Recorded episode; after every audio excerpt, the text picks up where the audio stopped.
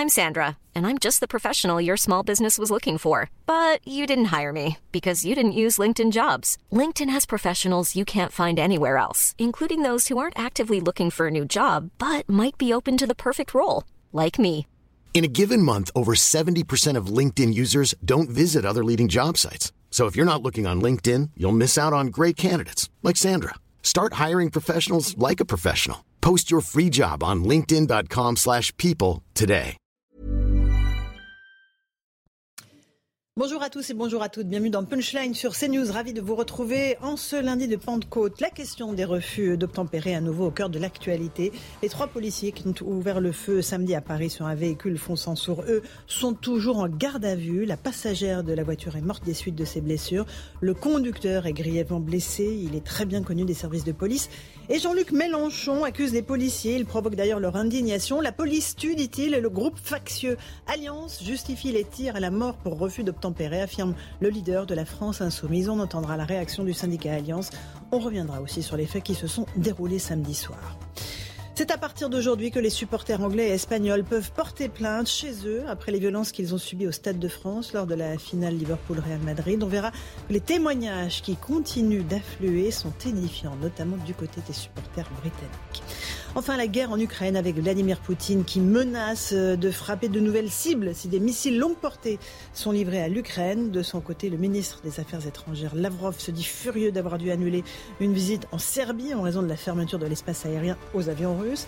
Et puis le président Zelensky affirme que la quantité de céréales bloquées en Ukraine pourrait tripler d'ici à l'automne. Voilà pour cette alerte du président ukrainien. On va débattre de ces sujets d'actualité avec nos invités. Gérard Leclerc est avec nous. Bonjour Gérard, Bonjour. journaliste politique. Régis Le Sommier, bonjour. Grand Bonjour, reporter, merci d'être avec nous. On parlera notamment de l'Ukraine. Euh, et avec Alexandre Devecchio, rédacteur en chef adjoint Figaro. Bonjour Alexandre. Bonjour Laurence. On va commencer, si vous le voulez bien, par ces refus d'obtempérer, cette polémique euh, qui entoure euh, le drame qui s'est déroulé samedi à Paris. Les gardes à vue des trois policiers qui ont ouvert le feu sur une voiture qui leur fonçait dessus ont été prolongés aujourd'hui. Je vous le disais, la passagère de la voiture euh, est décédée des suites de, de ses blessures.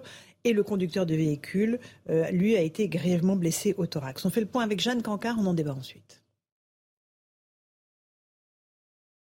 Il est 11h samedi dernier lorsqu'une patrouille de policiers à VTT veut contrôler un véhicule dans le 18e arrondissement de Paris. À son bord, quatre personnes, dont au moins l'un des passagers n'est pas attaché selon les fonctionnaires de police. Ils s'approchent, mais la voiture prend la fuite une première fois. Les policiers parviennent finalement à la rattraper, mais le conducteur refuse d'obtempérer et de nouveau, le véhicule redémarre selon les premiers éléments de l'enquête.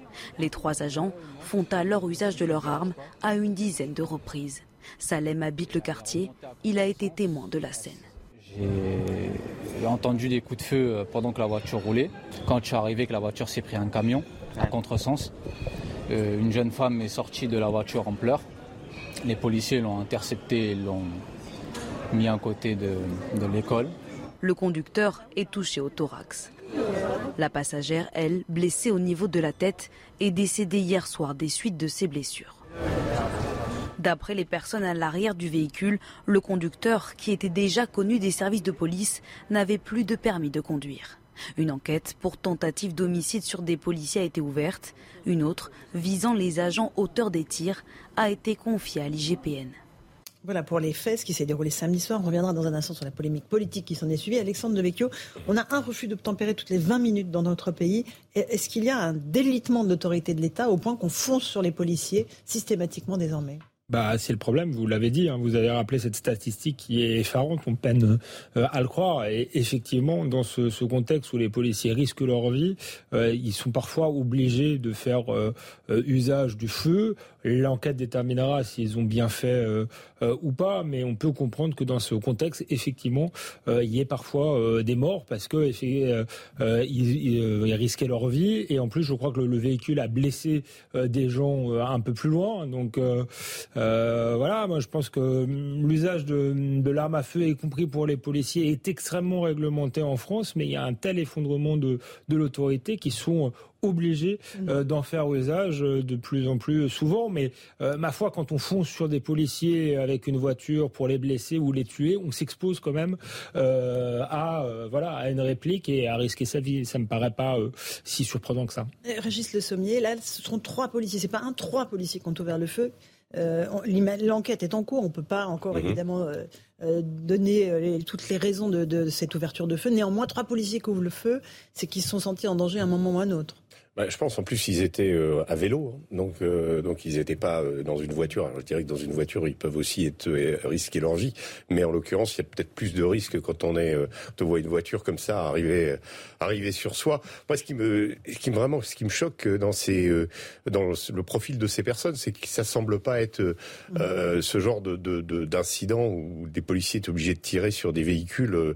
Moi il me semble qu'il y a quelques années ça concernait des braquages ou des, des comment mm la suite d'attaques de, fourgons de la Brinks ou de choses comme ça, où euh, les, les, malfaiteurs, en s'enfuyant, tiraient sur les policiers. C'était plus ce profil-là qu'on voyait, ou essayer de passer en force. Là, en l'occurrence, on a l'impression qu'il y a une multiplication euh, de, de, de, personnes qui font ça euh, comme, comme si elles se sentaient mmh. finalement ou disposant d'une sorte d'immunité ou comme dans un film ou je ne sais pas. Mais euh, d'abord, ce sont pas des, des, euh, des profils euh, de personnes ayant euh, des casiers énormes. Enfin, il y a il y en a un qui avait pas de permis. Il y a c'est du ou alors des petits délinquants. Mais ce qui est incroyable, c'est cette espèce de de, de sentiment de, de, toute puissance où on dit on peut foncer sur le, les, policiers. les, policiers. Alors, est-ce que ça signifie que dans la population, il y a progressivement une dégradation du respect euh, des représentants de l'ordre ou euh, une ou que, que l'on considère que euh, ceux-ci sont des des bandes rivales ou n'ont pas lieu n'ont pas à être là n'ont pas on n'a pas à se soumettre à l'ordre. Ce qui est c'est assez terrifiant et, et, surtout la disproportion totale entre un contrôle qui aurait sans doute qui aurait une forte amende sans doute pour le le conducteur puisqu'il n'avait pas son permis. Mais enfin franchement il y avait rien de, de à moins qu'ils avaient beaucoup de choses à se à se reprocher. Mais ça paraît dérisoire par rapport à la, la, la, réponse de ces personnes dans ce véhicule. En plus, ça se passe dans une, la matinée. Souvenez-vous, oui, euh, la, bon, la fois d'avant, c'était euh, le, la, le soir, soir, de l'élection d'Emmanuel Macron. Euh, il s'agissait de deux de délinquants euh, qui étaient connus des services de police. Là, en l'occurrence, c'est un peu plus. Euh, donc, c'est vraiment surprenant toujours. Gérard Leclerc, un petit mot avant, qu'on écoute les policiers. Oui, mais il faut attendre de voir précisément ce qui s'est passé dans un état de droit. Il faut le rappeler. C'est il y a une enquête, plusieurs enquêtes, une enquête de l'IGPN qui est, en, qui est, qui est engagée. Euh, il y a en tout cas, semble-t-il, une chose qui est certaine, c'est effectivement le refus d'obtempérer. Donc de toute façon, quel que soit tout ce qu'on apprendra après, il y aura quand même ce fait-là euh, sauf énorme surprise, mais ça ne semble pas pouvoir être le cas. Donc il y a un problème de refus d'obtempérer. Ensuite, bah, c'est bien évidemment à l'enquête, à la police de d'établir ce qu'est le refus d'obtempérer. Le, problème d'autorité, oui, il, il existe vis-à-vis de la police, on le sait, il existe hélas d'une façon générale un peu partout dans la dans la société. On le voit dans les écoles quand vous avez des parents qui viennent euh, frapper ou insulter des enseignants, etc., etc. Il y a il y a un souci aussi euh, sont, de, oui, bien sûr, oui, oui, on peut on peut quasiment décliner toutes les professions qui ont une autorité ce qui, révèle un, oui, un, problème de société. Oui. On va juste écouter le secrétaire national Alliance Police Nationale, pas sur la polémique avec Jean-Luc Mélenchon, on l'abordera dans un instant, mais sur la présomption de légitime défense que réclament les policiers. Euh, écoutons-le. On souhaite, c'est cette euh, présomption de légitime défense qui, mettrait, ce qui permettrait en tout cas euh, de ne pas mettre de pression supplémentaire sur nos collègues et, de les humilier aussi, parce qu'en quelque sorte, quand on place un policier en garde à vue, surtout pour une mission de service, c'est relativement humiliant. Le policier, lui, connaît la loi, hein, c'est son métier d'interpeller des gens qui commettent des délits et des crimes et les mettre à disposition de la justice. Il connaît le système judiciaire. C'est pourquoi nous, Alliance, on souhaite aussi euh, que le policier puisse un jour bénéficier d'un statut judiciaire particulier qui éviterait de le mettre en garde à vue euh, lors d'affaires comme ça liées à l'exercice de la fonction. Alors ça, c'est ce que demande Alliance. Euh, quand il y a euh, un, mort à blessé grave, on peut se dire que les policiers peuvent répondre à des questions aussi, Alexandre. Ça, bien sûr, oui.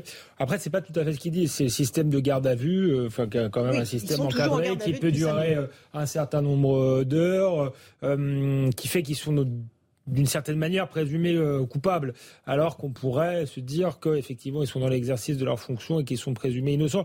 Euh, donc, euh, mais après qu'ils répondent à des questions, quand il y a deux morts, ça me paraît tout à fait légitime et il faut qu'il y ait, et il faut, il faut, et oui, un mort et un blessé grave. Je sais pas ce que je pensais au précédent où il y avait eu deux morts mm. dans, la voiture, mais quand, quand il y a, il y a, il y a effectivement des morts ou des blessés, il faut évidemment qu'il y ait enquête. Euh, Gérard Leclerc, vous Non, moi je suis pas du tout d'accord avec cette idée de présomption de légitime défense. Je pense que ce serait la porte ouverte. notamment par Marine Le Pen. Oui, mais ce serait surtout la porte ouverte. Euh, je, comprends bien les, hmm. policiers qui se sentent euh, parfois justement mis en cause alors qu'ils ne devraient pas l'être, etc.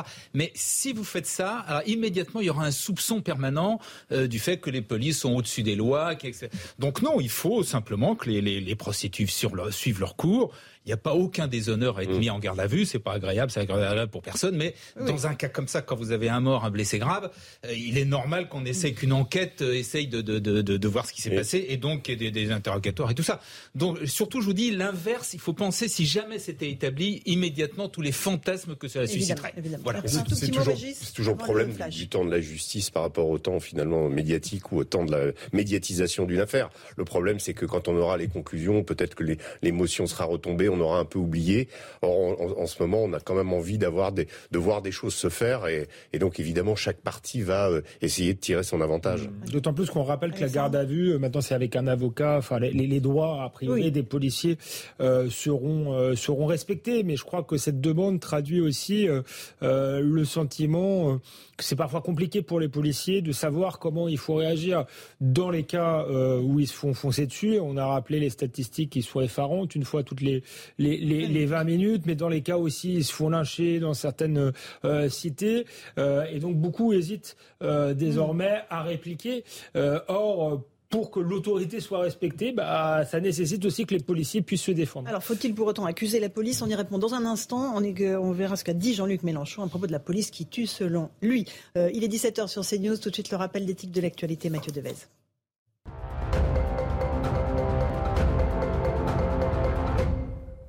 Manuel Valls éliminé dès le premier tour des élections législatives, l'ancien Premier ministre n'est pas parvenu à se qualifier au second tour pour la cinquième circonscription des Français de l'étranger, qui comprend notamment l'Espagne et le Portugal.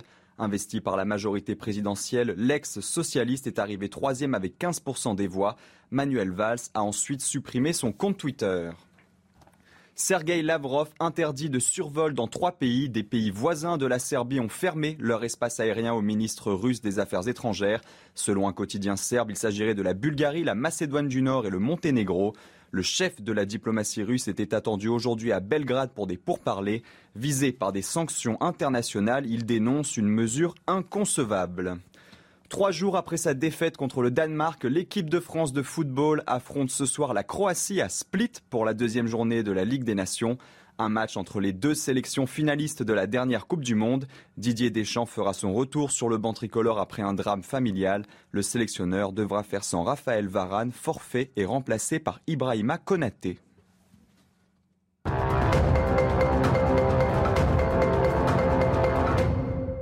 De retour sur le plateau de Punchline avec euh, Gérard Leclerc, Régis Le Sommier, Alexandre Devecchio du, Figaro. Faut-il accuser la police? Jean-Luc Mélenchon ne s'en prive pas. Euh, après euh, la mort de la passagère donc, du véhicule qui fonçait sur les policiers, il a tweeté cela. La police tue et le groupe factieux le mot factieux évidemment résonne aux, oreilles des policiers. Alliance justifie les tirs et la mort pour refus d'obtempérer. La honte, c'est quand? Gérard Leclerc, on a du mal à comprendre comment quelqu'un qui veut être un personnage euh, d'État, hein, puisqu'il souhaite être Premier ministre, puisse euh, dire cela. Oui, c'est très choquant, c'est sincèrement très choquant. En plus, effectivement, pour quelqu'un qui veut être Premier ministre, qui, veut qu'on l'élise Premier ministre, euh, bon, la police tue déjà. Dire ça hein. comme ça, c'est d'une violence. Et, euh, non, la police n'est pas là pour tuer. La police, quand, quand s'il lui arrive de tuer, elle le fait bien évidemment dans des circonstances très particulières, etc. On peut pas dire la police tue. Mm. La, la, police est quand même un des éléments fondamentaux, une des bases fondamentales d'un État, et en partie de, de, quand c'est une police républicaine comme la nôtre d'un État euh, démocratique.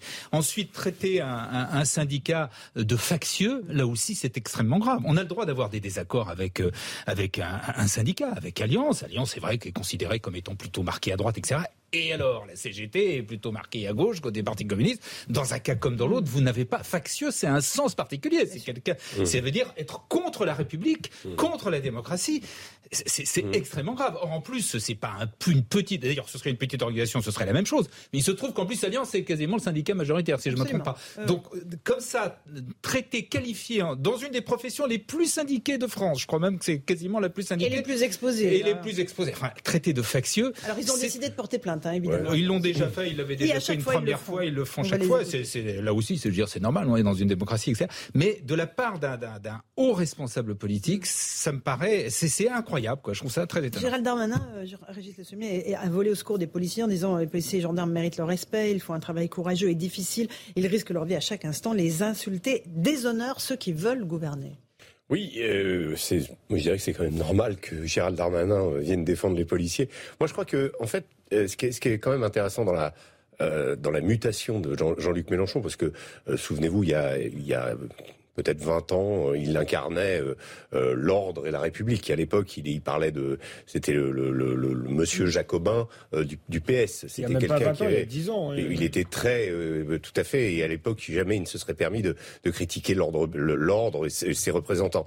Je pense qu'il a, et en fait, Jean-Luc Mélenchon a, a, a, fait le constat d'une radicalisation d'une partie de la société française mmh. euh, et sur laquelle il s'appuie. Alors, il le fait. Bah, c'est de l'électoralisme. Hein. Oui, totalement exactement. Il a euh, défini une catégorie euh, à laquelle qui, adhère. Il a, il a rassemblé 22 euh, de, parce qu'il y a du mécontentement, parce qu'il y a une grogne sociale évidente.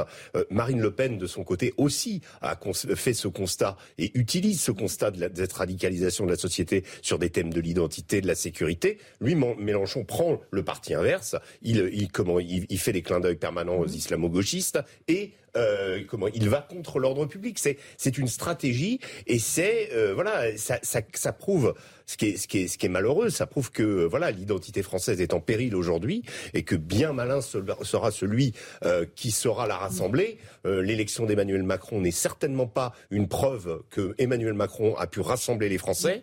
les élections législatives nous diront quoi, de, quoi il en est, de quoi il en retourne aujourd'hui sur la composition du Parlement. Mais en tout cas, Mélenchon lui fait ce, ce constat et, et, donc quelque part il abandonne une partie de des valeurs de la République stricto sensu pour s'orienter vers une sorte de, de posture révolutionnaire, de posture euh, dans laquelle la police représente son ennemi en fait. C'est ça. Euh, euh Alexandre Oui, tout à l'heure, on, on, parlait de la, de la perte d'autorité euh, dans le pays.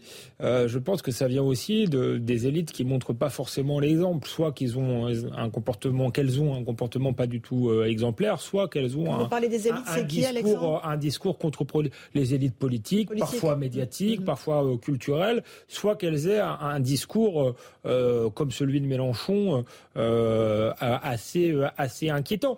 tout à l'heure, vous rappeliez un refus d'obtempérer toutes les 20 minutes. C'est intéressant comme statistique parce que ça veut dire qu'en réalité, la police française est, finalement incroyablement respectueuse des procédures parce qu'on en entend très très peu parler. Là, on en entend parler parce qu'il y a un coup de feu. Ça veut dire que dans 99% des cas, il n'y a même pas de, de coup de feu, il n'y a pas de, a pas de blessés. Veut dire à quel point. S'il y avait un coup de feu, ça, pourrait arriver, ça pourrait arriver plus souvent. Mais des propos comme celui de Mélenchon, finalement, euh, encouragent et mettent de. Voilà, j'allais y venir, mais mais Gérard Leclerc, quand on voit qu'il toutes les 20 minutes il y a un refus d'obtempérer, donc potentiellement une voiture qui fonce sur des policiers. C'est pas. C'est pas le refus d'obtempérer, c'est pas forcément des voitures qui foncent sur les policiers. D'accord, mais c'est beaucoup moins grave. Heureusement. Heureusement. Euh, mais en tout cas, en général, il y a un policier ou un gendarme qui essaye de vous bloquer la route.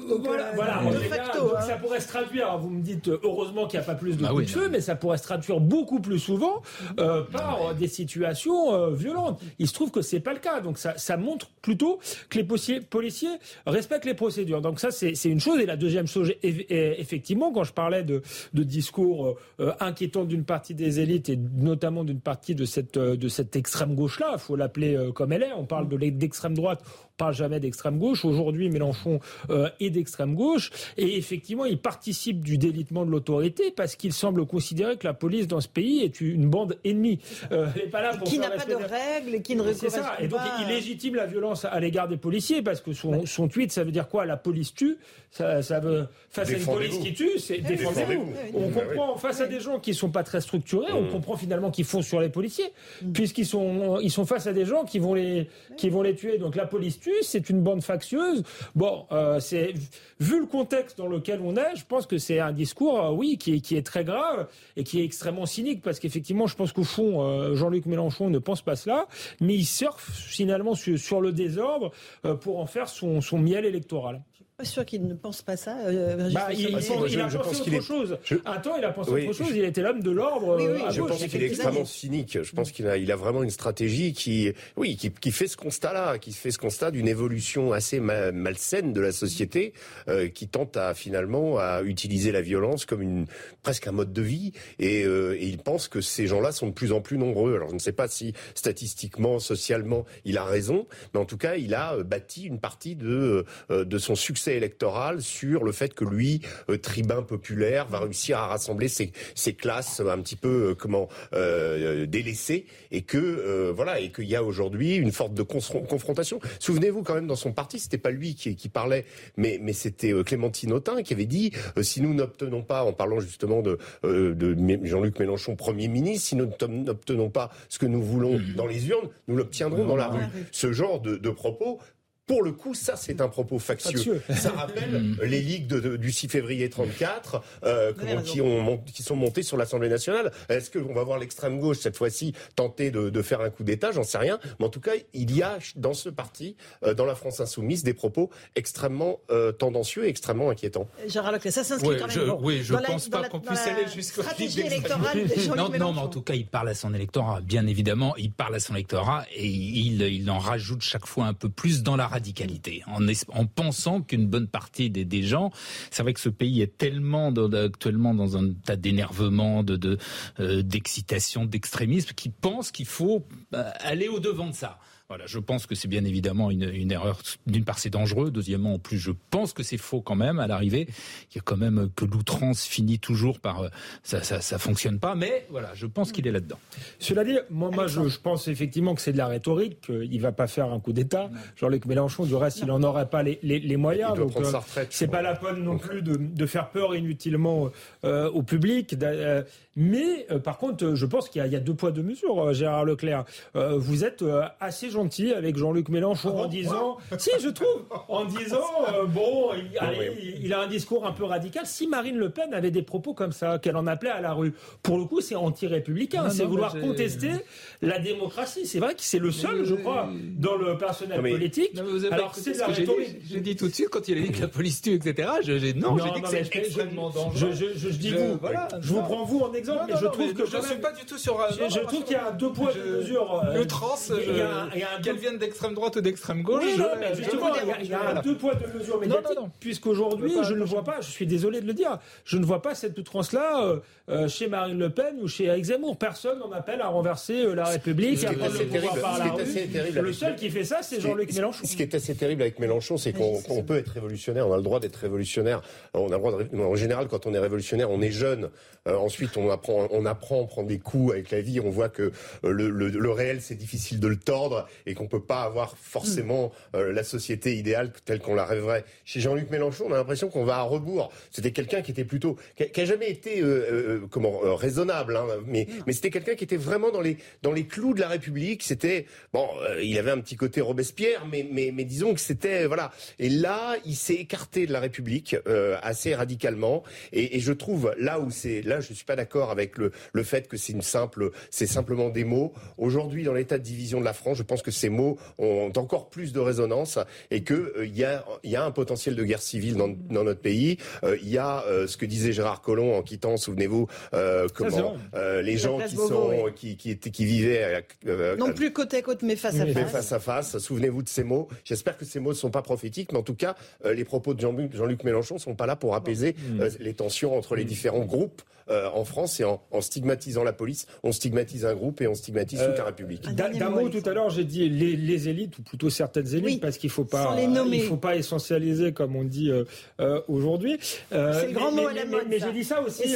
voilà, j'ai dit ça aussi à dessein parce que il y a Jean-Luc Mélenchon, certes, mais on a aujourd'hui un ministre de l'Éducation nationale. Alors, elle l'a pas fait en tant que ministre de l'Éducation nationale, mais on rappelle ses propos sur les violences policières. Il a expliqué qu'il y avait un déni des violences policières en France. Il a comparé l'affaire George Floyd à l'affaire Assa Traoré. Donc, ce choix de ce ministre-là par Emmanuel Macron, Adama Traoré, ce choix de, ce ministre-là, Papendia, et par Emmanuel Macron, dit aussi des choses. Dit qu'Emmanuel Macron a choisi d'adresser un clin d'œil à l'électorat euh, de la France insoumise. Je, voilà, je trouve ça peut-être encore plus ah, inquiétant parce que, parce que franchement, Mélenchon n'aura jamais le pouvoir. C'est un peu une blague euh, journalistique qu'on se fait peur euh, pour, pour rien. Euh, mais, mais par contre, euh, Emmanuel Macron a le pouvoir. Il a donné du pouvoir notamment à, à Papendia. Oui, mais enfin, il est ministre de l'Éducation nationale. il n'a pas encore pris la bah, parole, Alexandre. plus que quelqu'un qui soit ministre de l'Éducation nationale. prendre la parole si peut-être qu'on le jugera sur mais Parce qu'on peut ressortir des déclarations de tout le monde il y a 10 ans. Ah, mais là encore une fois, on ne s'est pas privé de le faire quand Éric Zemmour a été candidat. On lui a ressorti toutes ses déclarations ah, depuis 40 ans. Il n'y a pas de poids de mesure. Moi, je regarde les déclarations d'un intellectuel, quelqu'un de sérieux je les prends au sérieux. Alors je ne pense pas qu'il va mener cette politique-là. tempéré à Papendia, ouais, il y a un tout petit point que je ferais Des violences policières. Vous avez Des violences policières qu'il ait dit qu'il y a eu des violences. Oui, il peut y avoir des violences policières dans, tous les pays. Non, il n'a pas dit bien sûr, il peut y avoir des violences policières, de même qu'il y a des discriminations en France. On peut lui reprocher ça. Euh, c'est ce qu'il dit. Non, il le disait d'un sens euh, en prenant le modèle américain pour lequel malheureusement il était extrêmement influencé. C'est quelqu'un qui a été imprégné, euh, qui a découvert quelque chose avec l'idéologie woke et qui en, est, qui en a été ébranlé et qui a voulu justement Pour l'instant, il n'est pas dans ce dossier-là. Non, non, mais il l'a fait. Il l'a fait. Moi, je trouve ça mm. inquiétant aussi, ce genre de... Euh, voilà. 17h15 sur CNews, le rappel des titres de l'actualité avec Mathieu Devez.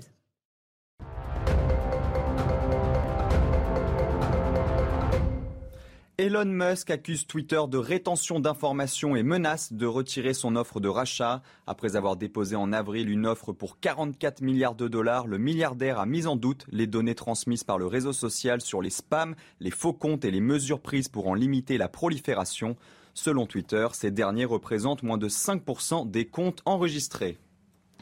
Nouvelle mobilisation pour l'hôpital demain, au moins 50 rassemblements organisés par la CGT et ses alliés. Ils réclament des hausses de salaire et d'effectifs. L'accès aux soins de premier recours est de plus en plus compliqué et l'hôpital n'assure plus son rôle de service public d'accueil en dernier recours, déplorent les organisations qui appellent à la grève. En Allemagne, un village du sud du pays sous la neige en plein printemps après une tempête de grêle. Les pompiers et les employés communaux sont mobilisés avec de lourds engins de déneigement pour rendre les routes à nouveau praticables. Hier, les intempéries se sont déplacées de la Suisse vers le sud de l'Allemagne. Entre-temps, la situation s'est calmée avec des températures à nouveau printanières.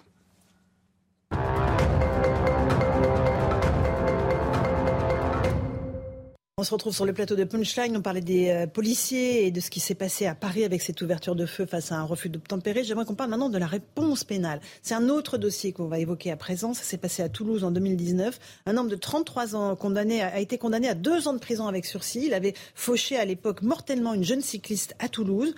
Au moment des faits, il était alcoolisé, il avait consommé de la cocaïne et roulait à 80 km heure sur une route limitée à 50 La famille de la victime est indignée. Récit d'Inès Sabatier et Clémence Barbier.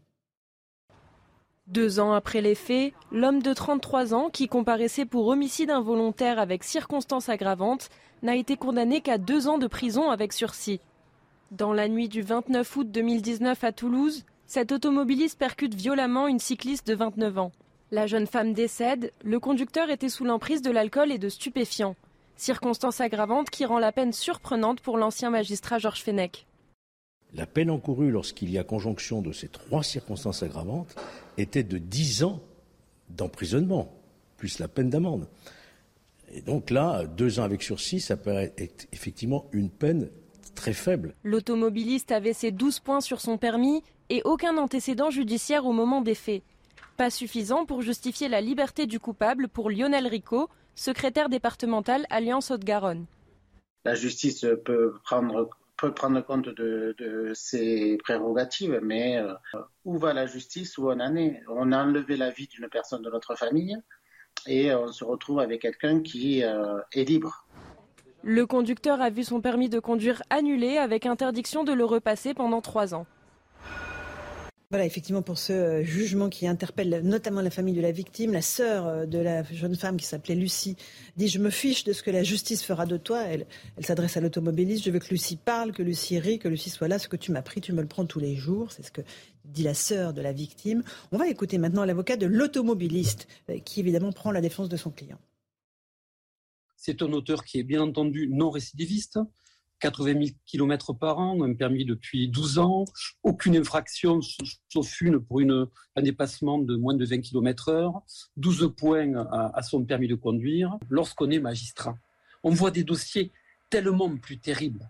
Plus terribles pourquoi? Parce que vous avez des délinquants qui sont des multirécidivistes, vous avez des délinquants capables de faire tout et n'importe quoi. Or là, ce n'est pas du tout le cas. Vous avez un délinquant, un auteur des faits qui est quelqu'un de totalement dévesté, à ce jour toujours dévasté, on doit, on doit mettre une condamnation, évidemment. Et qu'est-ce qu'on fait? On l'envoie en prison au milieu de vrais délinquants? C'est inimaginable. Est-ce que vous vous êtes choqué par euh, ce que vous venez d'entendre, Gérard Leclerc? Non, il est avocat, donc il a, il a, non, mais est-ce que dire c'est pas un délinquant? Si, c'est un délinquant. Bien sûr que c'est un délinquant. Moi, je suis un petit peu quand même. Bon, d'une part, c'est une affaire, euh, une affaire qui est en, qui est en cours, sur lequel moi j'ai pas tous les éléments, qui a été jugé, j'ai pas tous les éléments. Euh, simplement, je rappelle quand même que le parquet peut faire appel s'il estime que la condamnation est trop faible. Il me semble que ce serait logique qu'il le fasse. Mhm. Là-dessus, sur le reste, je suis quand même assez prudent sur cette affaire précise puisque j'ai pas tous les éléments. Or, une, la preuve de la justice, c'est qu'on juge un homme dans un cas précis avec des circonstances attenantes, aggravantes, etc. L'individualisation de la Voilà je, vais.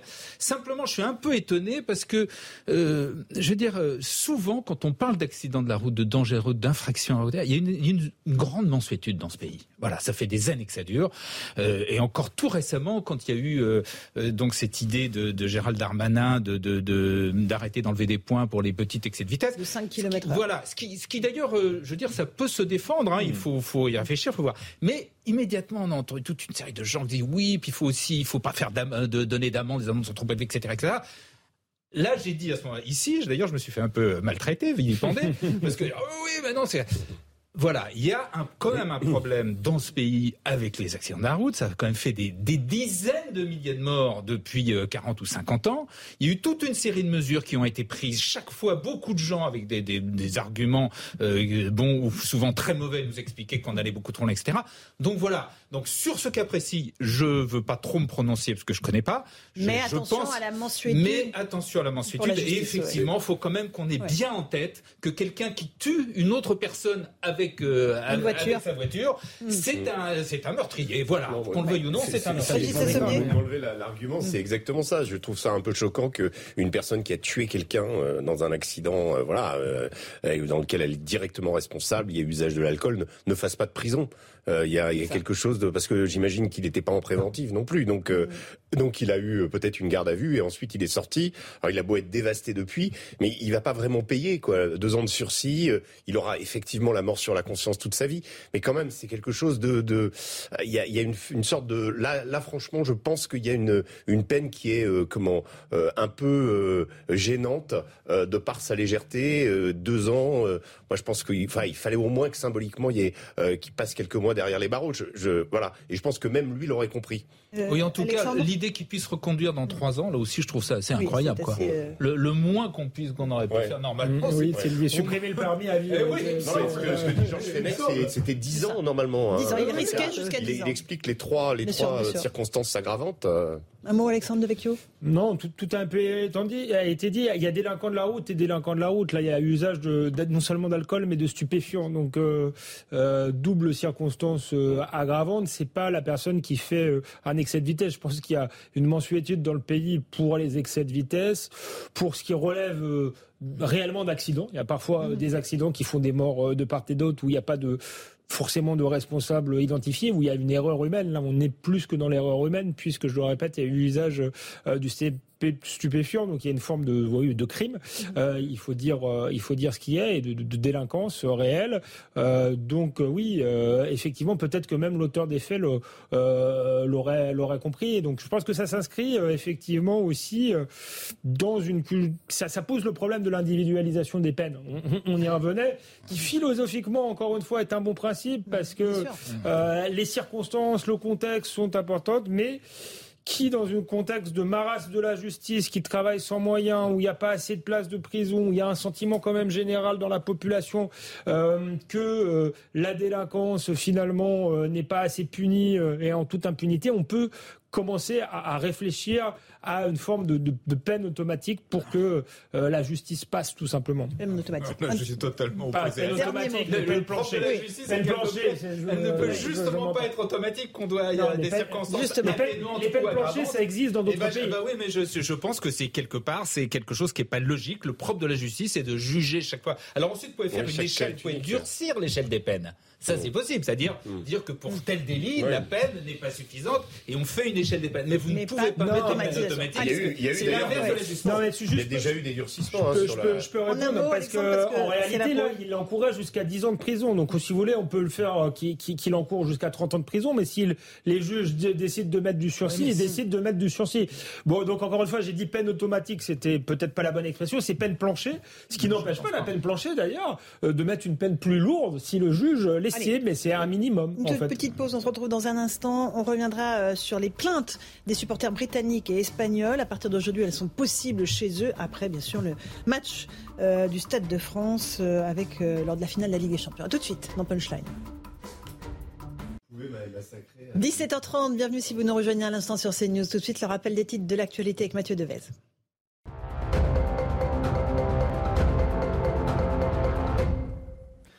780 cas de variole du singe confirmés et signalés par 27 pays non endémiques selon l'OMS. L'Organisation mondiale de la santé répète que le risque au niveau mondial est modéré.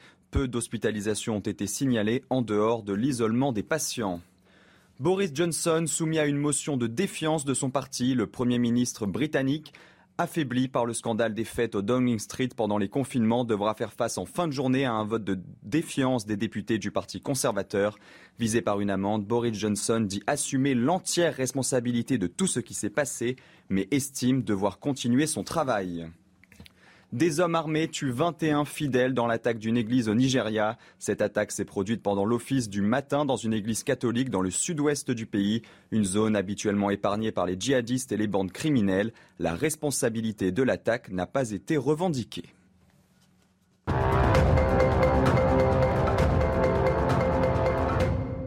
On se retrouve sur le plateau de Punchline avec Gérard Leclerc, Régis Le Sommier, grand reporter, Alexandre Devecchio du Figaro. On va parler euh, de ce, qui s'est passé il y a quelques jours maintenant au Stade de France, puisque c'est à partir d'aujourd'hui que les supporters anglais et espagnols vont pouvoir déposer plainte chez eux après les violences de ce 28 mai dernier, lors de la finale de la Ligue des Champions. Évidemment, on se souvient évidemment de ce qui s'est passé ce soir-là, ce fiasco total.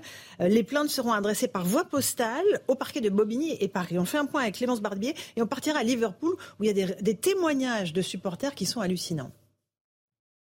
Les supporters de Liverpool et du Real Madrid ne digèrent toujours pas cette soirée de la finale de la Ligue des Champions au Stade de France. Dès aujourd'hui, ils pourront porter plainte depuis leur pays respectifs. Le ministère de l'Intérieur a annoncé que les pages Internet des ambassades de France en Grande-Bretagne et en Espagne donneront dès ce lundi les modalités pour remplir les lettres de plainte. Elles seront ensuite traitées par les parquets de Bobigny et de Paris. La démarche prend des airs de mea culpa. Samedi 28 mai au Stade de France, ces scènes de guérilla urbaine ont fait le tour du monde. Des supporters bousculés, parfois victimes de vols, d'autres asphyxiés par du gaz lacrymogène. À l'origine de ce chaos notamment, des faux billets en circulation. Certains supporters n'avaient pas pu assister au match à cause de tentatives d'intrusion d'individus sans billets.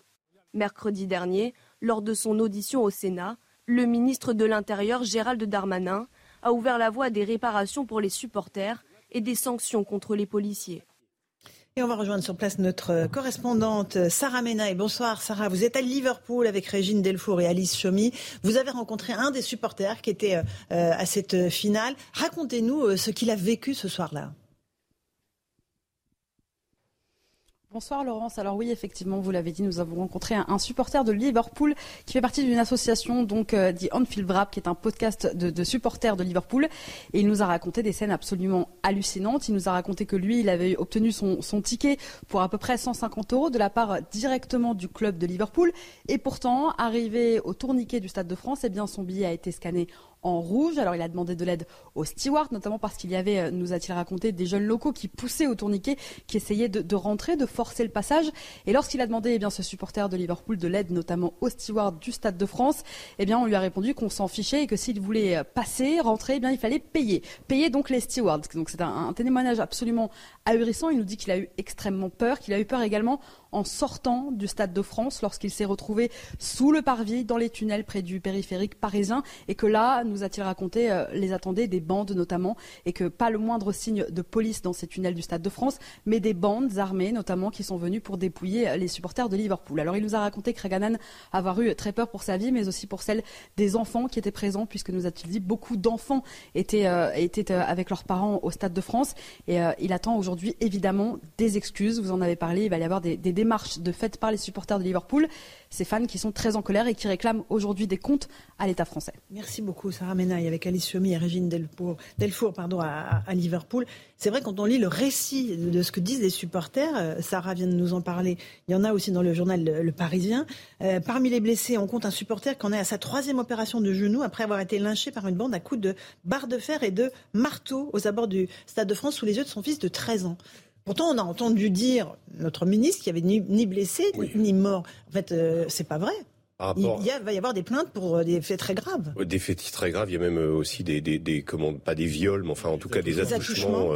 donc il y a eu des choses absolument effrayantes. Et alors ce, que, qui est quand même étonnant, c'est ça fait dix jours quand même que cette finale s'est déroulée, et on a quand même attendu un petit peu avant d'avoir ces témoignages. Euh, aujourd'hui, on en recueille à nouveau. à peu près mais, il a euh, fallu du temps. Hein, Et heureusement que la presse euh, anglaise et espagnole, justement, ont attisé. Parce que chez nous, on n'avait pas beaucoup de réactions. La presse française a quand même tout de suite dit les choses, franchement. et puis, on, a eu aussi un ministre, rappelons-le, qui a tout de suite dit que c'était de la faute des, des, supporters britanniques au début. Donc voilà. Il n'y a pas eu de mea culpa réellement. Il y a eu quand même bon quelques voilà quelques mais ça a été regrets, des regrets. Donc, ce qui, est, ce qui est assez terrible avec ce, ce, ces, ces, témoignages, parce que euh, là, en l'occurrence, donc on a, on a un supporter bon classique. Moi, j'en ai entendu d'autres euh, qui étaient interviewés, qui semblaient être des, des supporters entre guillemets chevronnés, c'est-à-dire des, des gens qui ont supportent le, le, le, comment euh, Liverpool depuis des années et qui en ont vu sans doute, parce qu'il y a eu une époque où l'Angleterre était régulièrement accusée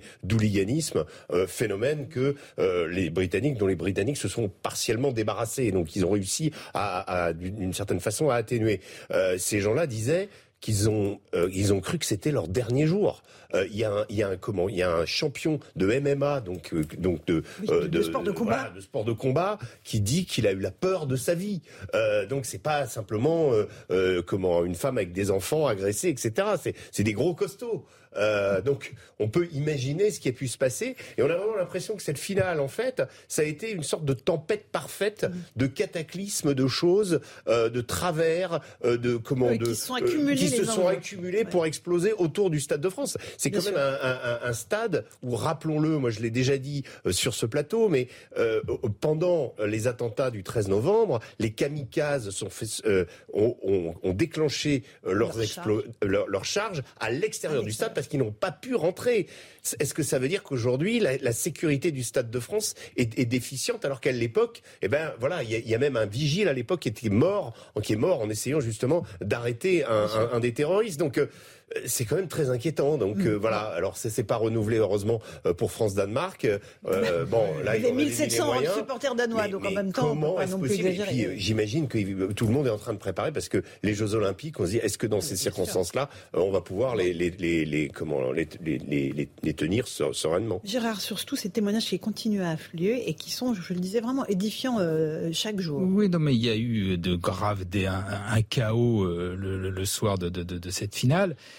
Il y a eu de graves défaillances. Je crois que là-dessus, tout le monde a, fini par le reconnaître, y compris le ministre. bon, cela dit, je voudrais quand même dire, d'une part, quand vous dites que les Anglais ont, partiellement réglé leurs problèmes de violence autour du football, comme vous l'avez dit, c'est extrêmement partiel. moi, je vois ah, que bah, des matchs, il y en a eu régulièrement au Stade de France, y compris avec des Anglais. C'était du rugby il y a, il y a, il y a, il y a, il y a trois ou quatre mois, il n'y a pas eu le moindre problème. Là, il y a eu euh, le, match France-Danemark, il n'y a pas eu le moindre souci. Euh, bon, je ne veux pas dire comme par hasard, mais oui, comme par hasard, quand c'est quand les Anglais, en particulier Liverpool, est, dans l'affaire, ça, ça donne des, des, des, des, faux billets, ça donne ce qui s'est passé, etc. Ça s'est passé avec Liverpool. Excusez-moi, ça s'est pas passé avec euh, avec d'autres d'autres bah, clubs. Donc il y a pas un problème. Alors, ce qui du club espagnol. Ben, il y, a des plaintes également oui, des Espagnols. C'était le même match. Hein. Bah c'était le même match. Et, ceux, et ceux, et ceux, les vous pouvez pas accuser Liverpool. C'était le même match et les faux billets, c'était pas du côté espagnol. Bon, donc il y a incontestable. Alors moi je, je trouve très bien. pas d'où viennent les procédures. non non, personne, les Espagnols n'ont jamais été mis en cause. si, si, les faux billets, ils étaient du côté anglais. Ils ont été agressés exactement comme les Anglais. Il y a eu, je le répète, il y a eu que deux interpellations sur 105 de supporters britanniques. Il y en a eu plus que ça au départ. Si si si, revérifier, il y en a eu plus que ça au départ. Simplement. Euh, je, je, sais très bien que les procédures sont en cours. C'est très bien, bien évidemment, que, que la justice euh, aille, aille, au bout, que les Anglais que, qui ont été euh, pénalisés ou violentés soient, c'est une soient honte, La France, c'est une honte pour le reste du monde. C'est très bien. C'est un. mais je dis pas ça que c'est bah très. Si, pas, c'est pas bien. Je dis simplement, arrêtons aussi complètement de se, de se flageller en même temps. C'est pas la première Parce qu'il n'y a pas que l'Angleterre et l'Espagne qui nous ont regardé. Le monde entier nous a regardé. En juillet 2021, il y avait la, finale de l'euro entre l'Angleterre et l'Italie. Mmh. Toute la presse anglaise a parlé à ce moment-là de chaos. C'est le terme qu'ils ont employé. Donc on n'est pas non plus les premiers. Je dis que des incidents autour du football, en particulier que le football anglais, il y en a déjà eu beaucoup. Ce qui n'empêche que c'était tout à fait inacceptable ce qui s'est passé, qu'il faut faire en sorte que ça ne se reproduise pas, que ça ne s'est pas reproduit. Je n'accuse pas les bah, Anglais. Je fais simplement un certain nombre de constats et que de là, ce que vous avez l'air de dire que c'est systématique, etc. Non, le Stade de France. lisez les témoignages. Le Stade de France, c'est la première fois Lisez les témoignages. C'est la première fois que ça, se, que ça, se, passait comme ça. Ça n'aurait jamais dû se passer comme ça. Il y a eu de graves défaillances. Simplement, on va pas non plus en permanence se flageller et dire qu'il y a que nous et que c'est jamais euh, euh, voilà, sachant un tout petit peu raison garder. Alors, alors, plusieurs choses. Bon, sur les Anglais, il se trouve que j'étais euh, c'est un exemple, hein, mais que j'étais euh, en Grande-Bretagne euh, ce week-end euh, dans un concert où il y avait 160 000 personnes. Je peux vous dire que l'ambiance était bon enfant, il n'y a pas eu de problème à la billetterie. Alors certes, c'était pas, du football, hein. c'était pas du football, mais bon, c'était un concert de rock où il y avait. Oui, mais vous, vous parlez de choses qui n'ont rien mais, à voir. Mais, mais ça m'a frappé parce que j'ai vu une, une, société qui avait l'air assez apaisée, qui avait l'air d'avoir moins de problèmes. Il y a eu le jubilé de la reine, il y a eu des, des, des, il n'y a pas eu de. Allez-y, C'était un concert de rock. J'ai pu constater aussi qu'à Londres, tout était propre et que c'était une ville qui était plus sûre aujourd'hui que, euh, que Paris. Donc je pense qu'il y a aussi des choses pour lesquelles on devrait parfois se, pas se flageller, mais faire les bons constats pour apporter, pour apporter les bonnes solutions. Moi, je crois que de toute manière, c'est pas du tout. Et je constate aussi sur les Anglais, euh, mon cher Gérard, qu'il n'y a pas de problème pour essentialiser les Anglais, notamment de la part du ministre de l'Intérieur, qui sont euh, apparemment toutes, des, tous des brutes avinés. J'exagère un peu, mais il a dit qu'ils ont un problème avec l'alcool, et S'il avait parlé comme ça d'une autre communauté. Il nous dit dans un premier temps, ah, faut pas essentialiser la Seine-Saint-Denis, euh, mais les Anglais, ah, c'est bien connu, ils sont violents. Les Anglais et la Ils sont, ils sont violents. ce que disent certains, la Seine-Saint-Denis? Je parlais pas de vous, je parlais du ministre de l'Intérieur. Je parlais du ministre de l'Intérieur. Il l'a mis sur le même plan. Il a expliqué que la Seine-Saint-Denis fallait pas l'essentialiser, que les Anglais euh, étaient connus pour leur violence et leur problème d'alcool. Hein. Il a, c'était, c'était à peu près ça. Euh, pour, pour, pour schématiser. Bon, passons. Moi, je crois que les problèmes de billetterie, c'est pas le, c'est pas ça qui a choqué l'opinion publique, c'est les images qu'on a vues, euh, qu'on n'a pas vues d'ailleurs, euh, je pense beaucoup sur les télévisions euh, publiques, ce qui est quand même un problème. La presse a effectivement bien fait son travail, mais ça, ça dépend quand même où. Faut, faut, faut bien chercher. Et ce sont des images qui moi me m'affolent. Je connais bien Saint-Denis. Il y a des endroits où on a l'impression d'être dans, dans, dans, dans, le tiers monde et où là on a l'impression d'avoir aujourd'hui quasiment des favelas aux portes de Paris avec une délinquance en bande qui agit, qui pille, qui est violente. Et c'est ça, je pense, qui terrorise les gens. Et donc, euh, on se focalise depuis euh, euh, deux semaines maintenant pratiquement sur le sur le problème de billetterie, je crois que c'est pas le c'est pas le sujet.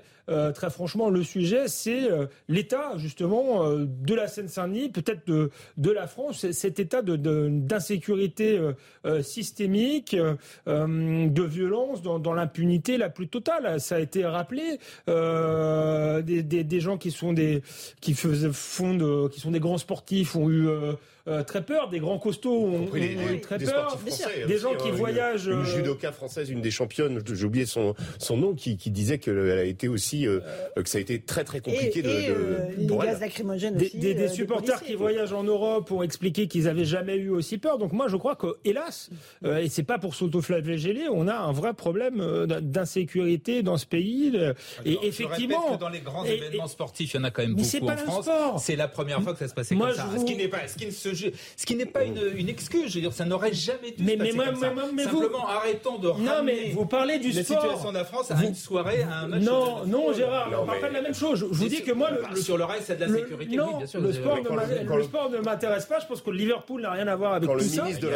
Ça a à voir avec Saint-Denis. Quand le ministre de l'Intérieur en est à dire, à se réjouir qu'il n'y ait pas eu de mort ou de blessés, enfin de blessés graves, c'est quand même. Il y a des témoignages qui disent l'inverse. Il n'y a pas eu de mort. On se n'y a pas eu de mort.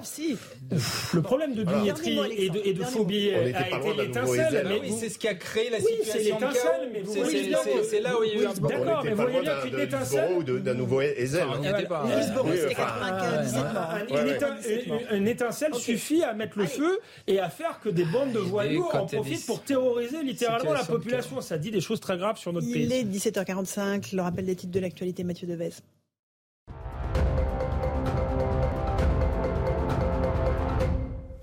La présidente de la Commission européenne, Ursula von der Leyen, menacée d'une motion de censure au Parlement européen. Des députés lui reprochent d'avoir validé le plan de relance de la Pologne malgré un manque d'indépendance de la justice dans le pays. Pour mettre mise au vote en séance plénière, ce texte devra d'abord recueillir les signatures d'au moins un dixième des eurodéputés, soit 70 parlementaires.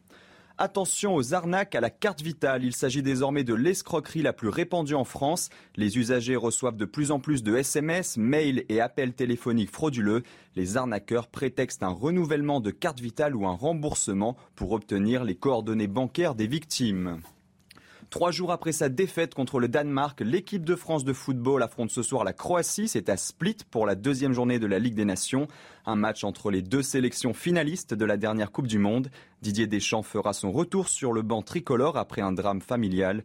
Le sélectionneur devra faire sans Raphaël Varane, forfait et remplacé par Ibrahima Konaté.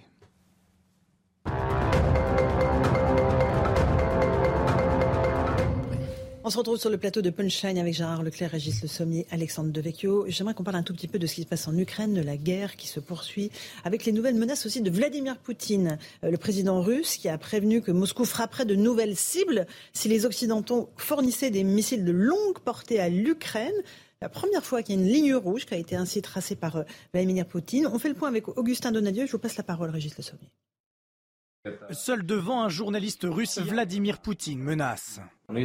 Si des missiles à longue portée sont fournis à l'Ukraine, nous tirerons les conclusions appropriées et utiliserons nos armes, que nous avons en quantité suffisante, pour frapper des cibles que nous n'avons pas touchées auparavant.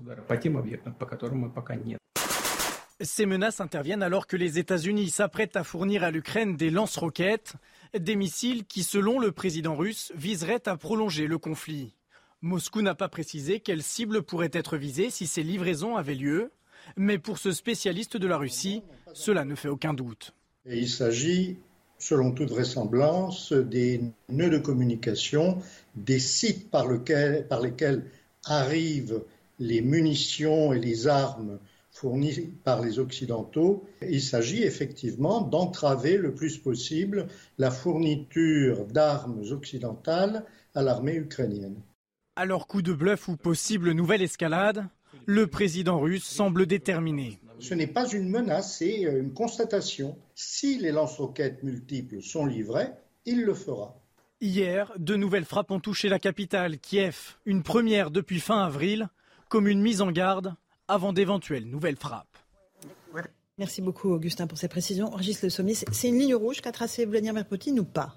Soyons clairs. C'est difficile à dire parce que d'abord il y a l'effectivité de la fourniture de ces mm. missiles de longue portée. Enfin, j'ai un peu de mal à, comprendre que des missiles de longue portée soient comparés à des, lance-roquettes. Mm. On n'est quand même pas sur la même catégorie d'armes. Et quand Poutine passe, parle de missiles à longue portée, c'est un vieux, euh, je dirais, une vieille obsession de Vladimir Poutine, notamment dans le cadre de l'élargissement de l'OTAN.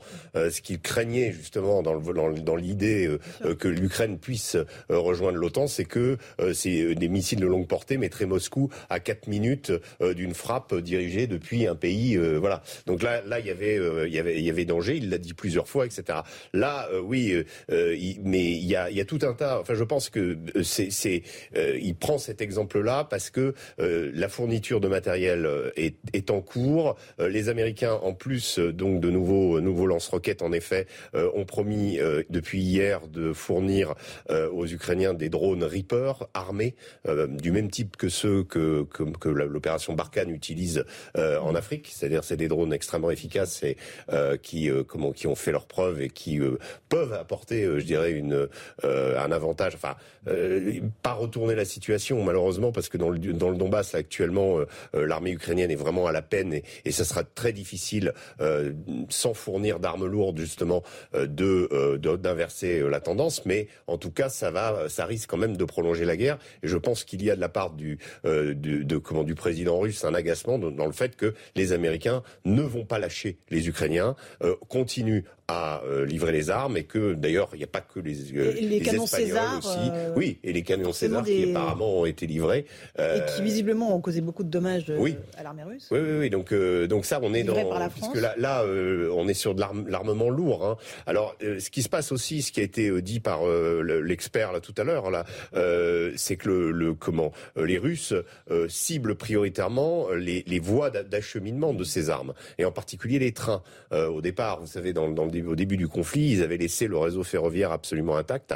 Là, euh, ils en ont coupé un certain nombre, ils ont détruit des voies parce que effectivement, euh, c'était un des moyens. je rappelle que l'Ukraine a un problème euh, au niveau de la longueur euh, de, de, comment, de, de la logistique, c'est-à-dire que quand on arrive de, euh, en Pologne ou même à Lviv, pour pouvoir acheminer des, des, des, armes, il faut plusieurs milliers de kilomètres pour arriver à Izium ou à, ou à Severodonetsk, et donc c'est très difficile pour les Ukrainiens, alors que les Russes ont moins ce problème-là, puisque le, la zone de conflit est très proche de leurs frontières. Alexandre Devecchio, Poutine qui dit voilà attention à ce que vous faites quand même, parce qu'à force d'armer, il y a un moment où je suis après d'autres cibles. Quelles cibles? Il ne le dit pas. Hmm.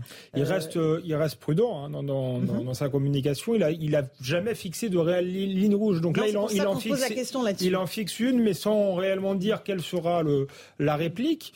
Euh, ensuite, ce qu'il dit, je, je, rejoins ce qui a été dit, c'est probablement un agacement du fait qu'il sent que la guerre est en train peut-être de, de, basculer en sa faveur et qu'il voudra qu'elle l'abréger le, le, le, plus vite possible. ça, c'est une réalité, mais il y a aussi une forme de, de logique, tout simplement, parce que si vraiment il y avait des armes à, à longue portée, je ne sais pas ce qu'il en est. Mais là, pour le coup, on serait vraiment co-belligérant parce que là, effectivement, on a donné des armes, mais euh, pour que les Ukrainiens se défendent en Ukraine, les, missiles à longue portée, euh, ça pourrait signifier qu'il y ait des frappes euh, contre la Russie directement. Et là, là pour le coup, on serait effectivement. la Russie qui est l'agresseur quand même. Oui, mais contre la Russie sur le territoire russe. Entre combattre l'armée russe euh, sur le territoire ukrainien et frapper des, objectifs en Russie. Il y aurait une escalade et, là, pour le coup, on serait vraiment, on pourrait être considéré comme, comme puisqu'on agresserait d'une certaine manière, euh, entre guillemets, la Russie sur son territoire. Mm. Euh, donc c'est vrai que c'est une vraie, une vraie ligne rouge et ce serait une vraie escalade si on, allait jusque-là. Maintenant, je ne sais pas sur quoi ils se, ils se fondent pour dire qu'on va leur donner des missiles à longue portée. C'est ce que les Américains ont dit, qu'ils allaient fournir ces missiles à longue portée. Mais Joe Biden a tout de suite précisé que ça ne serait pas utilisé pour frapper la Russie. Oui, c'est pas la première fois qu'il, comme ça, qu'il brandit des menaces. Euh, souvenez-vous, euh, des reportages à la télé où il menaçait nucléairement, y compris l'Angleterre, en expliquant qu'il pourrait faire quasiment euh, faire disparaître l'ensemble de l'Angleterre. Bon, chaque fois qu'il est un peu en difficulté, c'est ce qu'il fait. Là, bon, il parle de missiles à, longue portée jusqu'à preuve du contraire. Non seulement jusqu'à preuve du contraire, mais pour l'instant, il n'en est pas question. Justement, les Américains, à chaque fois, et les Européens soulignent que les armes qu'ils fournissent, c'est pas pour aller frapper en Russie, c'est la Russie, c'est pour euh, que, les, que, les, Ukrainiens puissent se défendre euh, sur les sur les terrains de combat qui sont, qui sont en Ukraine. Ceci étant dit, je pense qu'il y a une, forme quasiment de diplomatie dans ce qu'il dit parce que tout de même, si, si les États-Unis fournissent, comme ça a été dit, des, des, des, missiles à longue portée, bon, Joe Biden dit c'est pas pour frapper le territoire russe, mais enfin, quand une fois que que les armes sont sur le territoire ukrainien, il peut y avoir euh, tout de même euh, des dérapages. Euh, je ne sais pas comment ça fonctionne. Si l'armée ukrainienne, ça, ça, dit des choses aussi, elle peut être totalement sous le contrôle des États-Unis, donc tout serait sous contrôle, mais on n'est pas mm. non plus à l'abri d'un dérapage. juste, il y a quand même une situation sur le terrain qui est, qui est assez terrible. Hein. Les Ukrainiens aujourd'hui perdent entre 60 et 100 hommes par jour. Euh, donc la situation s'est quand même largement aggravée dans la zone justement de Kramatorsk, de Severodonetsk. Et là, il y a des combats à l'artillerie qui sont extrêmement extrêmement, extrêmement meurtrier. Zelensky dit que les Ukrainiens tiennent bon dans cette zone-là, mais que les Russes sont beaucoup plus nombreux et plus bah, puissants. Oui, et puis euh, là, il y a une vraie euh, comment et puis en plus donc le, le, le, le comment le, là ils ont vraiment euh, ils, ils, veulent cette partie du Donbass. Et on voit bien la, la, la, la zone du Donbass qui leur reste là à, l'est de Liman, c'est comment je dirais c'est une petite zone, c'est peut-être 10% encore du territoire dont ils se sont fixés comme objectif la reconquête. Donc est-ce que ça veut dire que une fois que voilà voilà, Sévérodonetsk, le Kramatorsk, euh, comment seront tombés, euh, est-ce que ça veut dire que les Russes seront, rentreront dans une, euh, une négociation Les Ukrainiens vont, vont, avoir tendance à dire nous, on a les armes maintenant, on veut continuer parce qu'on n'a pas perdu, on n'a pas versé tout ce sang-là pour et on veut chasser les envahisseurs. Et il va bien falloir un moment qu'on tranche ou que quelqu'un d'un peu, je dirais, moins belliqueux dans un camp comme dans l'autre vienne dire il faut, il serait peut-être temps d'arrêter et de négocier. Alors ah la question ça va être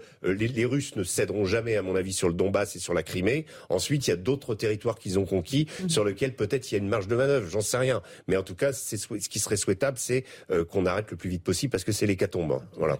C'est tout, et c'est toute la polémique qu'il y a autour des déclarations de Macron quand il a dit qu'il fallait pas humilier euh, la Russie, ce qui est pour les pour les Ukrainiens est quelque chose qui est qui est, qui est, assez insupportable. oui. en même temps, comme dit l'autre, c'est vrai qu'à un moment, il faut espérer qu'à un moment on pourra arriver à ce qu'il y ait un début de discussion. Mais par contre, quoi négocier, c'est très compliqué. Parce que mm. donner satisfaction, accorder des territoires à la Russie, c'est quelquefois, c'est quelque part leur dire, bah, finalement, vous avez eu raison, vous avez. Ça. Et, puis ça veut dire peut-être que, oui, on signe un truc et puis après, ils vont recommencer. Voilà, euh, comme ils l'ont déjà, fait, comme ils l'ont déjà fait en 2014 avec la Crimée, etc. Donc, c'est très, très compliqué. Et malheureusement, chaque jour qui passe, mon avis, rend la situation encore un peu plus inextricable. Donc c'est pas c'est pas Mais on note que, que, Macron est sur une ligne quand même depuis le début raisonnable, euh, je trouve, où il cherche euh, mm. un point d'équilibre finalement, euh, reprenant la politique traditionnelle de la France, un point d'équilibre entre la Russie et les États-Unis, même si on les met pas sur le même plan. Euh, effectivement, il y a un agresseur et un allié de l'autre côté, mais pas vouloir entrer dans une logique d'affrontement total. je pense que c'est une ligne qui mérite d'être d'être quand même défendue. Et ce qui serait idéal, c'est effectivement d'avoir le renfort du, du chancelier allemand, me semble-t-il, et que le couple franco-allemand puisse, euh, imaginons euh, que les deux, Macron et, Scholz, aillent à Moscou, mhm. euh, aillent à Kiev. Je, crois qu'Emmanuel Macron projette d'y aller, mais qu'il le fasse de façon conjointe, parce que finalement laisser laisser tout à, à, comment Ursula von der Leyen, mhm. c'est pas la bonne solution. C'est quelqu'un qui n'est pas légitime, enfin qui n'a pas qui n'a pas été élu. la légitimité démocratique. Voilà. Donc là, et, là, les deux les deux comment mhm pilier euh, de l'Europe qui se mettrait justement dans une voie de négociation, je pense aurait beaucoup plus de Je pense que Macron n'y est pour rien. C'est la difficulté du, du, système électoral allemand qui fait que le, le, chancelier est à la tête d'une coalition avec des idées euh, totalement différentes au sein de son gouvernement. Et ça fait aussi une semaine, il faut le rappeler aujourd'hui, que notre confrère euh, Frédéric Leclerc-Emoff a été tué en Ukraine dans un bombardement. il est mort derrière sa caméra pour nous informer. Nous pensons à fort à lui, à ses proches ainsi qu'à ses équipes de BFM TV. merci à vous pour cette première partie de Punchline, Alexandre Devecchio, Régis Le Sommier et Gérard Leclerc. On se retrouve dans un instant à 18h sur CNews et sur Europe 1. On reviendra sur ces refus d'obtempérer qui ne cessent euh, de s'accumuler en France. Trois policiers sont toujours en garde à vue après avoir ouvert le feu samedi à Paris en tuant euh, une personne et en en blessant grièvement une autre. A tout de suite dans Punchline. Il est 18h sur CNews. Ravi de vous retrouver dans Punchline. Tout de suite, le rappel des titres de l'actualité avec Isabelle Piboulot.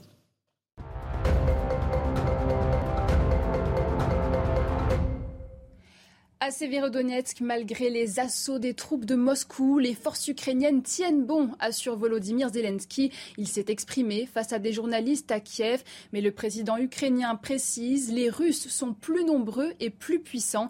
La situation sur le front Est reste difficile face à l'offensive russe. Huit missiles balistiques tirés par Séoul et Washington, des cibles situées dans la mer de l'Est, ont été visées dès l'aube ce lundi. La Corée du Sud et les États-Unis ont souhaité répondre aux huit lancements faits par la Corée du Nord la veille. Notre gouvernement réagira avec fermeté et sévérité à toute provocation, a affirmé le dirigeant sud-coréen. Défaite aux législatives pour Manuel Valls, l'ancien Premier ministre avait été investi par la majorité présidentielle. Il a été éliminé hier dans la cinquième circonscription des Français de l'étranger en n'ayant recueilli que 15% des voix. Après l'annonce de cet échec sur Twitter, Manuel Valls a supprimé son compte du réseau social. Nouvelle mobilisation des personnels soignants demain. Au moins 50 rassemblements sont attendus dans tout le pays. Neuf syndicats et plusieurs collectifs réclament des hausses de salaire et d'effectifs à l'approche des élections législatives de dimanche. Tous sont essorés par le Covid-19, déçus par le Ségur de la santé et inquiets pour cet été.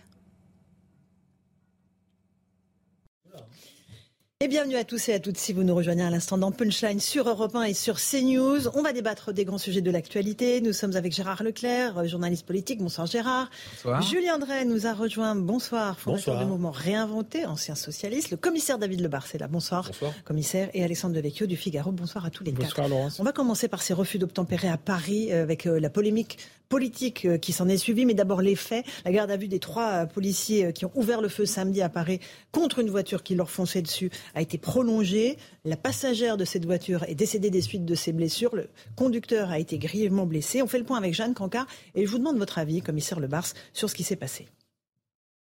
Il est 11h samedi dernier lorsqu'une patrouille de policiers à VTT veut contrôler un véhicule dans le 18e arrondissement de Paris. À son bord, quatre personnes, dont au moins l'un des passagers n'est pas attaché selon les fonctionnaires de police. Ils s'approchent, mais la voiture prend la fuite une première fois. Les policiers parviennent finalement à la rattraper, mais le conducteur refuse d'obtempérer et de nouveau, le véhicule redémarre selon les premiers éléments de l'enquête. Les trois agents font alors usage de leurs armes à une dizaine de reprises. Salem habite le quartier, il a été témoin de la scène. J'ai entendu des coups de feu euh, pendant que la voiture roulait. Quand je suis arrivé, que la voiture s'est pris un camion à contresens. Euh, une jeune femme est sortie de la voiture en pleurs. Les policiers l'ont interceptée et l'ont mis à côté de, de l'école. Le conducteur est touché au thorax. La passagère, elle, blessée au niveau de la tête, est décédée hier soir des suites de ses blessures. D'après les personnes à l'arrière du véhicule, le conducteur, qui était déjà connu des services de police, n'avait plus de permis de conduire. Une enquête pour tentative d'homicide sur des policiers a été ouverte. Une autre, visant les agents auteurs des tirs, a été confiée à l'IGPN. Euh, Commissaire Le Bars, on va parler dans un instant de Jean-Luc Mélenchon qui estime que la police tue. Ça, c'est encore autre chose. Mais là, sur les faits, les gardes à vue des trois policiers sont prolongés. C'est normal Il faut qu'ils s'expliquent Ou est-ce que vous dites, comme euh, euh, d'autres syndicats, qu'il devrait y avoir un droit de légitime, présomption de légitime défense pour les policiers? Non, je dis pas ça d'abord pour une raison simple, c'est que tous les textes ont été euh, largement euh, modifiés de façon à nous permettre euh, de faire face aux différentes formes de délinquance. On pourra en parler tout à l'heure. C'est la fameuse, c'est le code de sécurité intérieure, l'article 435.1 par exemple, qui prévoit plusieurs cas de figure dans lequel peut-être, parce que je vais être prudent, hein, les faits, euh, vous et moi finalement on ne les connaît pas parce que les journalistes ont pu obtenir sur le terrain. On a le début de l'histoire. Les seules personnes qui aujourd'hui se connaissent les faits, c'est le magistrat qui euh, dirige les investigations, les enquêteurs et qui ont face à eux les policiers qui s'expliquent. Moi, je suis très euh, très attaché au, au secret de l'enquête et à la justice. Et, euh, les polémiques qui naissent autour de ces affaires, je les lis. Il y a d'abord une évidence à rappeler. Quand on s'arrête, et c'est le minimum, quand la police vient vous contrôler ou la gendarmerie, le minimum, c'est de s'arrêter. Voilà, donc déjà, les premiers fautifs sont ceux qui n'obtempèrent pas c'est comme ça que ça s'appelle d'ailleurs le délit, c'est de ne pas respecter une injonction de police. Je rappelle quand même qu'on est une anomalie euh, quasiment mondiale sur les refus d'obtempérer. On peut toujours sortir les chiffres, euh, un toutes les 20 minutes, le nombre de policiers morts ou blessés gravement. C'est une honte mondiale qu'on ait maintenant dans ce pays des gens de tout profil hein, d'ailleurs, qui, parce qu'on n'a pas le permis, parce qu'on a bu un coup de trop ou parce qu'on n'a pas l'assurance, on roule et puis s'il faut, il faut écraser un policier pour, pour partir. Euh, il y a même des pays où d'ailleurs l'usage de l'arme, ça arrive avant même le démarrage. Hein, de, vous mettez pas les mains sur le volant aux États-Unis. Aux États-Unis. Voilà. J'invite euh, ceux qui connaissent pas la réglementation, si vous mettez pas les mains sur le volant, euh, vous n'avez même pas le temps de redémarrer. Donc c'est une anomalie. maintenant que ça c'est arrivé, c'est un drame. Il y a un mort, il y a une femme qui est morte, il y a un blessé grave, il y a huit policiers, trois policiers pardon, qui ont qui ont tiré. Ils sont eux-mêmes dans une situation administrative et judiciaire extrêmement dure faut rappeler quand même que quand on fait usage de son arme, c'est jamais par plaisir. Et il y a tous ceux, tous les experts qui sur Twitter se déchaînent et racontent n'importe quoi. Personne ne connaît le fond de l'affaire, ou en tout cas le détail. Donc c'est pas moi qui vais vous le faire. Je dis juste qu'il y a, deux lois. Il y a la légitime défense, qui va peut-être mais je ne le sais pas non plus, être invoquée par les policiers si leur vie a été en danger. Il y a les différents alinéas du code de la sécurité intérieure, article 435.1, dont un prévoit expressément le refus d'obtempérer avec un véhicule. Ça pourrait être un de ces cas de figure. Il faut être très prudent. Et moi, je ne suis pas choqué qu'il y ait une garde à vue de 48 heures. Je vais même vous dire, ça ne suffira peut-être pas à établir les faits et les conditions ou pas de légitime défense. Et si ça suffit pas et qu'ils sont mis en examen, il ne faut pas crier. C'est pas parce qu'on est mis en examen qu'on est coupable. C'est pour que la justice puisse continuer de travailler. Et quand je vois que des gens de la classe politique qui aspirent à des fonctions importantes se permettent de dire n'importe quoi, ils fragilisent et la police, et la justice, et la confiance que les citoyens doivent avoir. On, va parler de la polémique politique et de ceux qui tentent d'instrumentaliser ce qui s'est passé dans un instant. Euh, Julien Drey, on imagine que euh, tout ce qui concerne les policiers est extrêmement réglementé et que, sortir une arme, ce n'est pas un geste que les policiers font de façon spontanée et extrêmement euh, fréquente en France. Non, mais il y a une montée de la violence en France dont on a les multiples signes, et on a des policiers qui sont en tension permanente parce qu'ils savent pas qu'ils ont en face d'eux. Ils savent pas s'ils sont simplement des gens qui n'ont pas le permis de conduire ou si c'est pas des, des trafiquants de drogue qui eux-mêmes ont déjà euh, des armes sur eux et s'apprêtent à tirer. Donc euh, euh, on a on a des policiers qui sont en tension. Moi, je suis d'accord avec ce que dit euh, le commissaire Lebar. Pour l'instant, la seule chose qu'on doit faire, c'est garder son calme, euh, pas chercher à tirer la couverture d'un côté comme de l'autre. Il faut que les faits soient précisés. Euh, mais le refus d'obtempérer, c'est déjà une première faute. Et ça crée les conditions après de dérapage. Alors, on, va, on va regarder la réalité des, des, des choses. Mais visiblement, en plus, les éléments d'information qui circulent montrent que ceux qui refusent d'obtempérer, c'est parce qu'ils ont quand même... C'est pas simplement mhm. parce qu'ils n'avaient pas...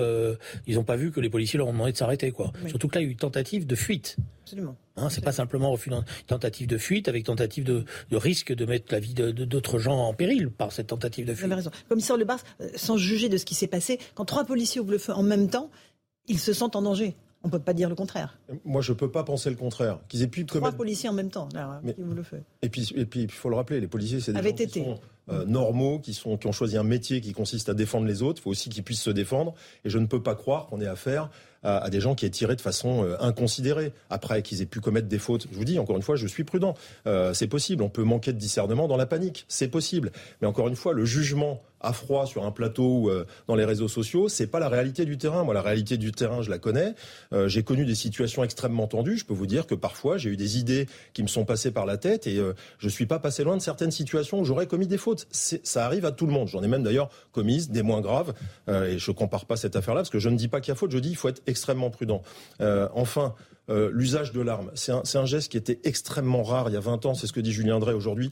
Il y a cette violence récurrente, il y a les refus d'obtempérer, il y a d'autres raisons cette pression permanente qui est mise sur les forces de l'ordre sur le terrain par les voyous, qui euh, finalement euh, répandent comme une tache d'huile cette capacité j'ai cité des gens qui, parfois, pour un simple défaut de permis, permettent de rouler avec une voiture sur un barrage de police.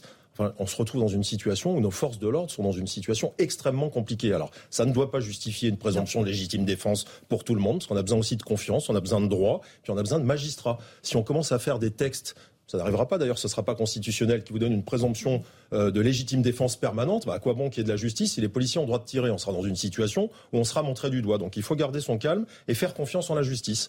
Est-ce que vous avez des informations sur le profil euh, du conducteur de cette voiture, a priori bien connu des services de police, euh, avec de nombreuses infractions, notamment conduite en état alcoolique, conduite, détention de stupéfiants? Alors, j'ai les mêmes que vous, ce qu'on appelle un individu. Information Sandra Buisson. Hein, alors, ne mélangeons pas multi-réitérant et multi-récidiviste. Hein. Mhm. Il est effectivement inscrit euh, des dizaines et des dizaines de fois au fichier des antécédents police, hein, c'est-à-dire au, au TAGE, au traitement des antécédents judiciaires, ce qui ne vaut pas condamnation. Mais encore une fois, je vais vous dire, si le conducteur avait zéro antécédent, l'affaire serait la même. Si quelqu'un euh, se permet de démarrer, de faire un délit de fuite, de mettre en danger la vie de policier ou de riverain et de faire ce qui a été fait, et je parle au conditionnel, euh, casier ou pas casier, les faits sont les mêmes. C'est après, devant une juridiction de jugement, qu'il y aura la prise en compte d'éventuelles circonstances atténuantes. Là, il se trouve que c'est un voyou. Mais vous voyez déjà, là, dans ce débat-là, il faut être prudent parce que peut-être que les personnes qui sont dans la voiture, dont la femme qui est décédée, mhm. il faut aussi regretter que dans des affaires comme ça, ça aboutisse à de tels drames. Cette femme-là n'a peut-être rien fait dans sa vie. Donc vous voyez, ce drame-là, celui qui a fait le refus d'obtempérer, les conséquences euh, derrière sont immenses pour tout le monde. Et le premier fautif, c'est ce conducteur. Il est 18h10, euh, on fait une toute petite pause sur Europe 1 et sur CNews. On se posera la question, faut-il accuser la police après ce qui s'est passé? Jean-Luc Mélenchon le fait. La police tue, dit-il. Le groupe factieux Alliance justifie les tirs et la mort pour refus d'obtempérer. La honte, c'est quand? On vous fait réagir dans un instant. A tout de suite dans Punchline. On se retrouve sur le plateau de Punchline euh, Europe 1 CNews. Le débat a continué pendant la pause publicitaire. Alexandre Devecchio est là, Gérard Leclerc, Julien Drey et le commissaire David Lebars. Euh, Faut-il accuser la police après ce qui s'est passé samedi soir à Paris, ouverture de feu sur une voiture qui faisait un refus d'obtempérer, euh, bilan la passagère décédée et le conducteur grièvement blessé. Commissaire Lebars, Jean-Luc Mélenchon a tweeté tout de suite, très rapidement. Il dit la police tue, le groupe factieux Alliance, là il, cible évidemment le syndicat de police Alliance, justifie les les tirs et la mort pour refus d'obtempérer. La honte, c'est quand? Réaction de Gérald Darmanin, ministre euh, de l'Intérieur. Les policiers et gendarmes méritent le respect. Ils font un travail courageux et difficile et risquent leur vie à chaque instant. Les insulter déshonorent ceux qui veulent gouverner. Est-ce que vous comprenez cette réaction de Jean-Luc Mélenchon qui dit la police tue Les mots ont un sens quand même.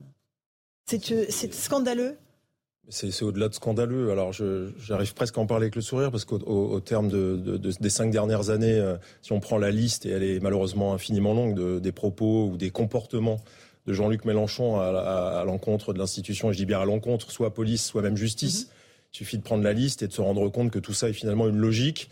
Et je dirais même euh, presque pas étonnant du tout, puisqu'on est à cinq jours euh, d'un scrutin dans lequel euh, il est inacceptable d'imaginer qu'on mette la police en otage d'une querelle politique. Moi, je dis souvent sur votre plateau qu'on n'est pas une bande rivale. Et qu'est-ce que fait Jean-Luc Mélenchon? Il est en train d'essayer d'attiser euh, les haines et de faire de la police nationale quasiment un cartel, hein, parce que globalement, c'est quasiment comme s'il accusait un cartel, euh, sauf que là, on vient de se rendre compte qu'il parle de, de, mes collègues de chez Alliance. Euh, que la police tue, ça c'est de la rhétorique d'extrême gauche qu'on peut lire ailleurs hein, d'ailleurs. Et tout ce monde-là, euh, je l'ai pas entendu critiquer ce qu'a fait Assad Traoré au tribunal judiciaire cette semaine. Je l'ai pas entendu euh, critiquer toutes les actions qui sont qui font que la police a de nombreux blessés, de nombreux morts. Donc je suis pas surpris.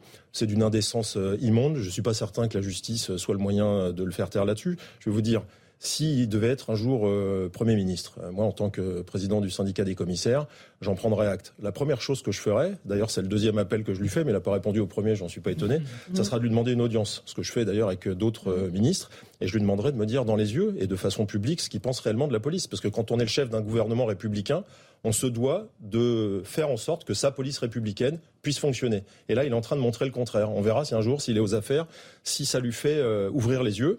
Et puis s'il échoue, eh ben, il pourra en tirer les conséquences et il pourra peut-être se dire qu'il y a des Français qui ne veulent pas de lui parce qu'il est inquiétant et qui dit n'importe quoi. Euh, Julien Drey, est-ce que c'est de la folie ce que dit Jean-Luc Mélenchon ou c'est juste parce qu'on est en période électorale? Euh, Jean-Luc Mélenchon a fait une campagne législative qui est marquée par l'outrance qui est à l'inverse de la campagne présidentielle, en tous les cas du dernier mois de sa campagne présidentielle, où il essayait de se donner euh, l'image du, rassembleur, du finalement d'un président, président qui pourrait être populaire euh, au bon sens du terme. Mais regardez toute la campagne depuis le début est marquée par l'outrance et par euh, la volonté de, provoquer cette outrance. Il a fait un meeting il y a deux jours où il, avait déjà tenu des propos extrêmement violents en disant si moi je suis là, celui-là je le vire, celui-là il, il, disparaît, etc.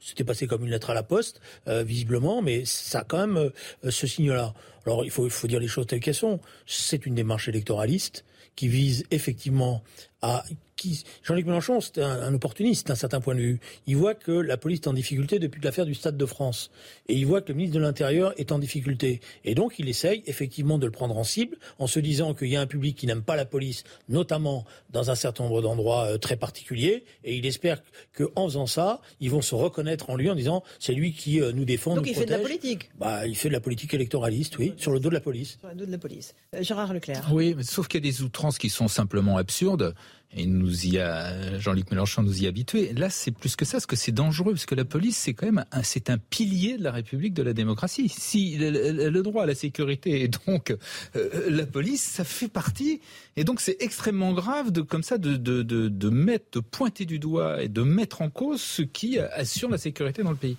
Euh, deuxième chose, euh, c'est dangereux parce que du coup, ça encourage une partie des, des, gens et des gens qui parfois peuvent être un petit peu avoir tout le tout le, tout le ne pas avoir tout l'équilibre, si je puis dire, psychique. Qu'elle va à ne plus respecter cette police. Donc aller encore plus loin dans, dans, dans, dans ce genre de, de, de drame qu'on vient de voir. La deuxième chose, c'est que c'est quand ils pointent le syndicat Alliance. Alors Alliance, on peut très bien critiquer, ils prennent des positions quand ils disent le problème de la police et la justice. la justice. À mon avis, on ne doit pas dire ça. Euh, quand leur, leur, euh, leur demande de présomption légitime défense, je pense, ça a été dit, je suis tout à fait d'accord, je pense que ce serait dangereux parce que ce serait la porte ouverte à, à toutes les suspicions, etc. à l'égard de mais à l'inverse, comme ça, dire d'un syndicat, et en plus du premier syndicat de policiers, que ce sont des factieux, c'est-à-dire là aussi des factieux, ça a un sens. Ça veut dire que ce sont des gens qui sont contre la République. Et il connaît très bien le sens des mots, Jean-Luc. Voilà. Et là, je trouve que c'est extrêmement grave. Voilà, on n'a pas dans une démocratie, les syndicats ont non seulement le droit d'exister, mais ils font partie du fonctionnement de la société. Vous ne pouvez pas comme ça les pointer, les traiter de factieux. Et, Alliance va faire, euh, va déposer une nouvelle plainte contre Jean-Luc Mélenchon. Je crois que c'est la troisième après ces propos-là. Alexandre Devecchio, vous êtes choqué? Moi, je j'aime pas m'indigner, donc je choquais, non, ça m'étonne pas de, Jean-Luc Mélenchon, mais effectivement, je rejoins euh, ce qui a été dit sur le fait que c'est une stratégie euh, électoraliste, que c'est une stratégie euh, dangereuse, effectivement, euh, puisqu'il s'adresse à un public qui a déjà la haine de la police, et en fait, il leur dit la, la police est une bonne rivale qui tue.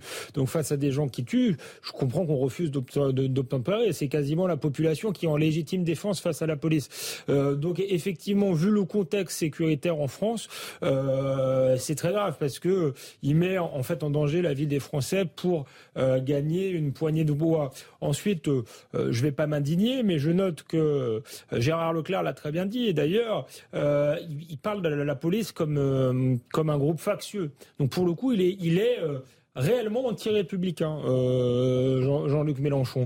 Euh, d'ailleurs, parfois, il en appelle à la rue euh, contre, contre les urnes, et c'est le seul dans le paysage politique aujourd'hui qui, qui, qui, se met en dehors comme ça de, de la République. Donc, dans le discours médiatique politique, je trouve que finalement, il y a une certaine mensuétude vis-à-vis de, de Jean-Luc Mélenchon. On parle toujours d'extrême droite, alors j'aime pas qu'on extrémise les gens, mais je note qu'on parle jamais d'extrême gauche. On fait barrage contre l'extrême droite, mais on fait jamais barrage contre l'extrême gauche. Donc, ce deux poids, de mesures en France euh, euh, m'interpelle, si vous voulez. Vous êtes d'accord avec ça On ne fait pas barrage contre l'extrême gauche, je viendrai. C'est même plus l'extrême gauche, Jean-Luc Mélenchon. Aujourd'hui, c'est un leader populiste autoritaire. Ça n'a plus rien à voir avec l'extrême gauche, parce que euh, il, est, il est très loin de, de toute une série de valeurs qu'il a défendues euh, républicaines.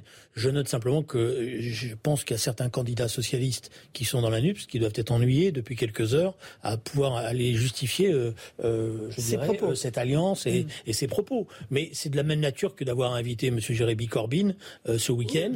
leader britannique. leader britannique, condamné pour antisémitisme et de manière provocante que deux candidates s'affichent avec lui en disant voilà. Deux candidats de la France de la France insoumise, oui, euh, qui mettent en qui mettent en difficulté ceux qui jusqu'à maintenant, vous avez vu, il y a même eu quelques tweets de candidats socialistes qui disaient bah non, on n'a rien à voir avec ça, on est gêné, etc. Mais Bon, j'aime pas le terme extrême gauche parce que j'avais plus de respect pour l'extrême gauche que j'en ai pour aujourd'hui pour Jean-Luc Mélenchon, si vous me permettez. Parce que je pense que c'est un leader populiste, autoritaire, dangereux et démago. Moi, je j'aime pas non plus le thème d'extrême et j'aime pas le. J'ai parlé de faire barrage. Je pense, j'ai toujours pensé que c'était le degré de zéro de la politique et qu'on faisait pas de la politique comme ça en disqualifiant l'adversaire. Je note juste, voilà, que dans le débat médiatique, on continue à, à traiter finalement euh, Jean-Luc Mélenchon en adversaire respectable, mmh. alors qu'on a traîné dans la boue d'autres qui avaient fait beaucoup moins que ça. C'est tout. Mais c'est vrai, je reconnais. C'est vrai que je suis étonné de la mansuétude qu'il bénéficie, qu'il a bénéficié pendant toute la campagne euh, électorale Moi, quand j'ai entendu son meeting je, jeudi, où grosso modo il annonçait qu'il allait faire une épuration de la police, parce que c'est ça que ça voulait dire, personne n'a rien, personne n'a réagi. C'est passé comme une lettre à la poste. Et quand je regarde en plus les temps de parole, je constate que là, pour la première fois, il a un temps de parole considérable sur une, chaîne de, une, série de chaînes de télévision du service public d'ailleurs. Je, voudrais qu'on revienne juste aux, conditions d'ouverture du feu pour les policiers avec euh, le commissaire Le Mars. On va juste voir avec Sandra Buisson quelles sont les règles euh, qui s'imposent aux policiers et dans quel cadre ils ont le droit ou non de sortir leur arme. Sandra, expliquez-nous cela.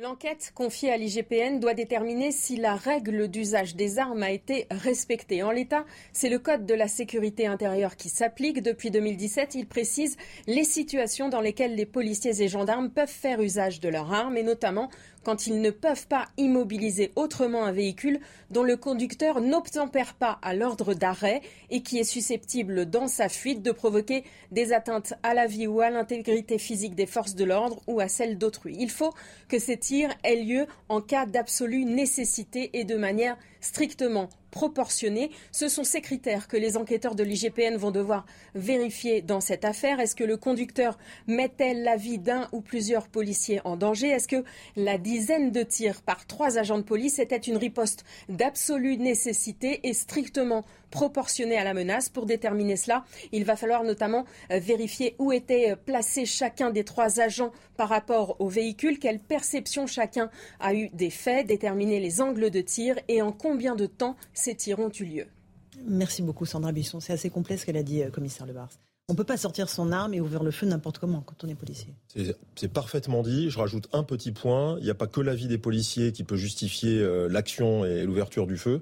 Euh, c'est aussi si les riverains eux-mêmes euh, sont mis en danger. C'est-à-dire si la voiture fonce dans la foule parce qu'à tout prix euh, elle veut poursuivre son délit de fuite. D'ailleurs, on peut rajouter le délit de fuite pénalement, mais sinon c'est parfaitement expliqué. Voilà, c'est ce que je vous disais. C'est l'article 435-1. Sandra Buisson a détaillé l'alinéa 4. On pourrait aussi regarder un autre alinéa, mais on, rentre dans un débat technique parce que de toute façon, c'est en fonction des éléments et de la défense, ou en tout cas des explications des policiers, que les choses vont être ou pas claires. Et Sandra Buisson l'a aussi dit, en 48 heures, la position de chacun, les angles de tir, euh, tout ce qui est balistique, même s'il y a un plan de vidéoprotection à Paris qui permet sans doute de faire beaucoup, il n'est pas dit qu'en 48 heures, le magistrat ait suffisamment d'éléments pour se faire une opinion qui soit définitive. Et puis après, euh, soyons très clairs, la justice, elle a aussi une affaire extrêmement sensible qui est une affaire qui peut, entre guillemets, toucher à l'ordre public. Alors on ne met pas en examen des policiers pour satisfaire une opinion publique, mais l'ordre public, la, la, décision judiciaire, elle n'est pas déconnectée de ces considérations-là. C'est ce qui fait que moi je vous dis, je leur apporte mon entier soutien parce que j'ai euh, dirigé ah, des policiers, oui, qui sont oui, parce qu'ils n'ont pas envie de tuer, on ne rentre pas dans la police par envie de tuer. C'est là où Jean-Luc Mélenchon moi non plus, j'ai pas envie de m'indigner. C'est sale ce qui dit. Personne n'a envie de tuer quand on est normalement constitué et quand on est policier, on l'est on peut commettre des erreurs, on peut être moins bon qu'un autre, on peut avoir fait la mauvaise chose au mauvais moment, mais on rentre pas pour tuer. Donc c'est très sale, c'est effectivement électoraliste, mais surtout, je me mets aussi à leur place, même s'il y a une victime que j'oublie pas, qui est décédée, il y a un blessé grave. Il y a trois policiers aujourd'hui qui ont fait usage de leur arme, ils savent les conséquences de leurs gestes, ils savent que tout l'avenir qui les attend va être beaucoup plus compliqué que prévu. J'ai géré des policiers qui ont connu ça. Il va falloir que la hiérarchie et qu'on soit tous près d'eux pour les soutenir parce qu'ils ont besoin d'être défendus et surtout, il ne faut pas oublier que ce sont des contribuables, des citoyens comme des autres. Ils ont largement autant le droit que les autres de se défendre. Et on rappelle que dans l'affaire du Pont Neuf, c'était une autre ouverture de feu le soir de l'élection d'Emmanuel Macron à Paris, en plein cœur de Paris. Le policier a été mis en examen pour homicide volontaire. Oui, mais ça, il faut, il faut aussi le préciser, c'est que si les éléments au cours de la garde à vue sont pas réunis, un magistrat a quoi d'autre? Si c'est involontaire, vous savez, ça dépend s'il a mis en avant la légitime défense ou le fameux 435-1. Euh, on peut pas euh, poursuivre pour homicide involontaire si le policier reconnaît un tir en ayant mis en avant justement cette loi sécurité intérieure, comme quoi le véhicule allait atteindre à sa vie ou à la vie des autres. Donc à un moment, il y a un choix à faire. Il n'y a pas 50 qualifications pénales mmh. possibles et la qualification pénale ne vaut pas culpabilité. Peut-être mmh. que dans trois mois, il y aura une issue avec euh, un non-lieu pour ce policier mmh. qui aura été reconnu dans l'exercice de ses fonctions. Alexandre Devecchio. simple citoyen, un journaliste qui s'intéresse à ces questions, mais peut-être moins aguerri que vous en termes de, de, justice, de police, quand je vois cette décision pour le Pont Neuf et en même temps celle concernant Philippe Monguillot, par exemple. Euh, chauffeur de bus tué, tué à Bayonne en juillet 2020. lâché hein, par plusieurs, mm. Par plusieurs personnes et le qualificatif, je crois, d'homicide volontaire n'a pas été retenu. On parle de violence ayant entraîné la mort sans intention de, euh, la donner. C'est vrai que ça me surprend et je me dis, mhm. voilà deux décisions où il semble y avoir un, deux poids, deux mesures euh, étonnant. Ça vous, ça vous étonne pas, vous? Ah, on, peut, largement s'interroger. Moi, j'avais euh, suivi de très près cette affaire du chauffeur de bus. En tant que citoyen, elle me trouble énormément. Maintenant, encore une fois, je vous dis, je ne vais pas me rabattre derrière le, mhm. la justice, mais c'est une façon de poursuivre avec une, une nouvelle juridiction et une façon de, pour la justice de, de faire son travail. Il peut arriver la même chose pour le policier. Il peut être aujourd'hui mis en examen dans l'affaire de la préfecture. Euh, demain, il peut être poursuivi et puis il peut être, ça peut être qualifié en violence et entraîner la mort sans intention de la donner. Tout ça, c'est la justice qui doit le décider. Le seul message que je passe, c'est que c'est ni un policier, ni un journaliste, ni un pseudo-expert de Twitter de dire ce qui s'est passé et surtout pas de dire qu'un policier tue et de faire croire que c'est la police qui est dangereuse. Gérard Leclerc, rapidement. C'est la démonstration qu'il n'y a pas de régime de faveur, qu'il n'y a pas de, de, Exactement. qui serait truqué vis-à-vis de la police. Puisque Oui, là, il... non, si je peux me permettre, j'en profite pour rappeler à ceux qui ont longtemps fait croire que l'IGPN ne travaille pas de façon indépendante, que c'est d'abord faux, et qu'elle travaille sous l'autorité d'un magistrat dans une affaire judiciaire. Donc mm. les enquêteurs travaillent et rendent compte à un magistrat, à un juge qui est euh, le directeur d'enquête. Faut, faut rappeler Alexandre Devecchio, en un mot. En un mot, la, statistique de un refus d'obtempérer toutes les 20 minutes. Bon, ça dit quelque chose sur euh, le délitement de l'autorité dans le, pays, mais ça dit aussi quelque chose que la plupart du temps, euh, les policiers, enfin dans 90% des cas, n'ouvrent pas le feu, on n'en entend pas parler, il n'y a pas de blessés, pas de morts. Ça veut dire qu'ils font très bien leur travail avec sang-froid. Allez, Julien Drey, un tout petit mot? je pense que dans ces affaires-là, il faut toujours laisser la justice, laisser la justice faire son travail d'un bon côté comme euh, d'un mauvais côté, je veux dire, euh, parce qu'on ne connaît pas le dossier et donc c'est très compliqué à chaque fois de dire mais moi je pense que le qualificatif ça devrait être ça. moi je fais confiance aux magistrats qui font pas n'importe quoi dans ces choses-là. Euh, la plupart des magistrats euh, font pas ça par idéologie professionnelle au départ, ils font ça parce que ils font leur travail, c'est-à-dire de magistrats, ils enquêtent, ils sous-pèsent et ils font attention. 18h30 sur Europe 1 et sur CNews. Merci de nous suivre. Tout de suite le rappel des titres de l'actualité. Isabelle Piboulot.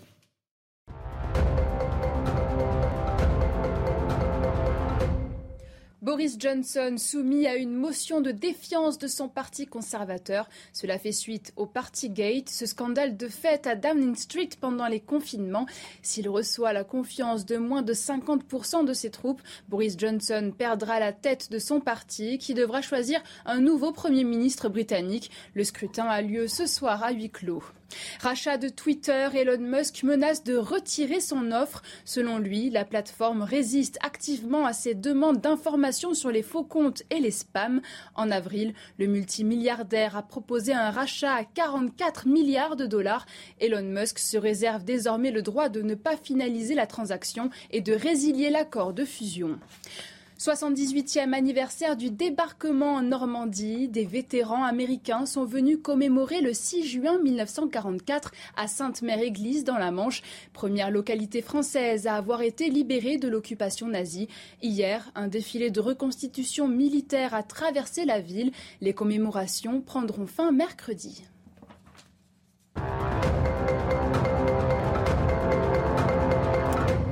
Va faire une petite pause sur Europe 1 et sur CNews. On se retrouve ensuite dans Punchline. On reparlera des violences qui se sont déroulées au Stade de France le 28 mai dernier. Les supporters britanniques et espagnols peuvent déposer plainte à partir d'aujourd'hui. Leurs témoignages sont hallucinants sur ce qu'ils ont vécu en sortant du Stade de France. A tout de suite dans Punchline. On se retrouve dans Punchline sur CNews et sur Europe 1. On va évoquer euh, le fait que les supporters britanniques et espagnols peuvent dès aujourd'hui déposer plainte chez eux après les violences euh, qu'ils ont subies le 28 mai dernier pour la finale de la Ligue des Champions. C'était bien sûr au Stade de France. Plaintes qui seront adressées par voie postale au parquet de Bobigny et de Paris.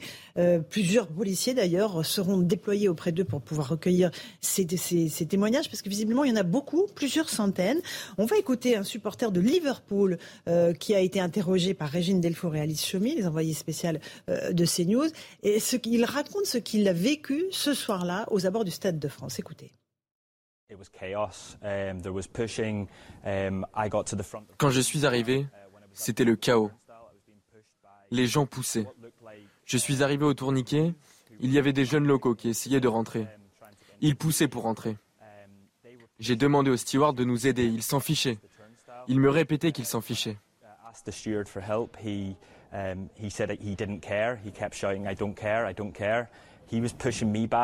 On ne pouvait pas rentrer et on ne pouvait pas partir non plus. Il y avait des centaines de personnes derrière nous qui poussaient. Nous étions pressés contre les grilles. Quand je suis arrivé au tourniquet, mon billet a été scanné en rouge et c'était improbable parce que mon billet venait directement du club de Liverpool.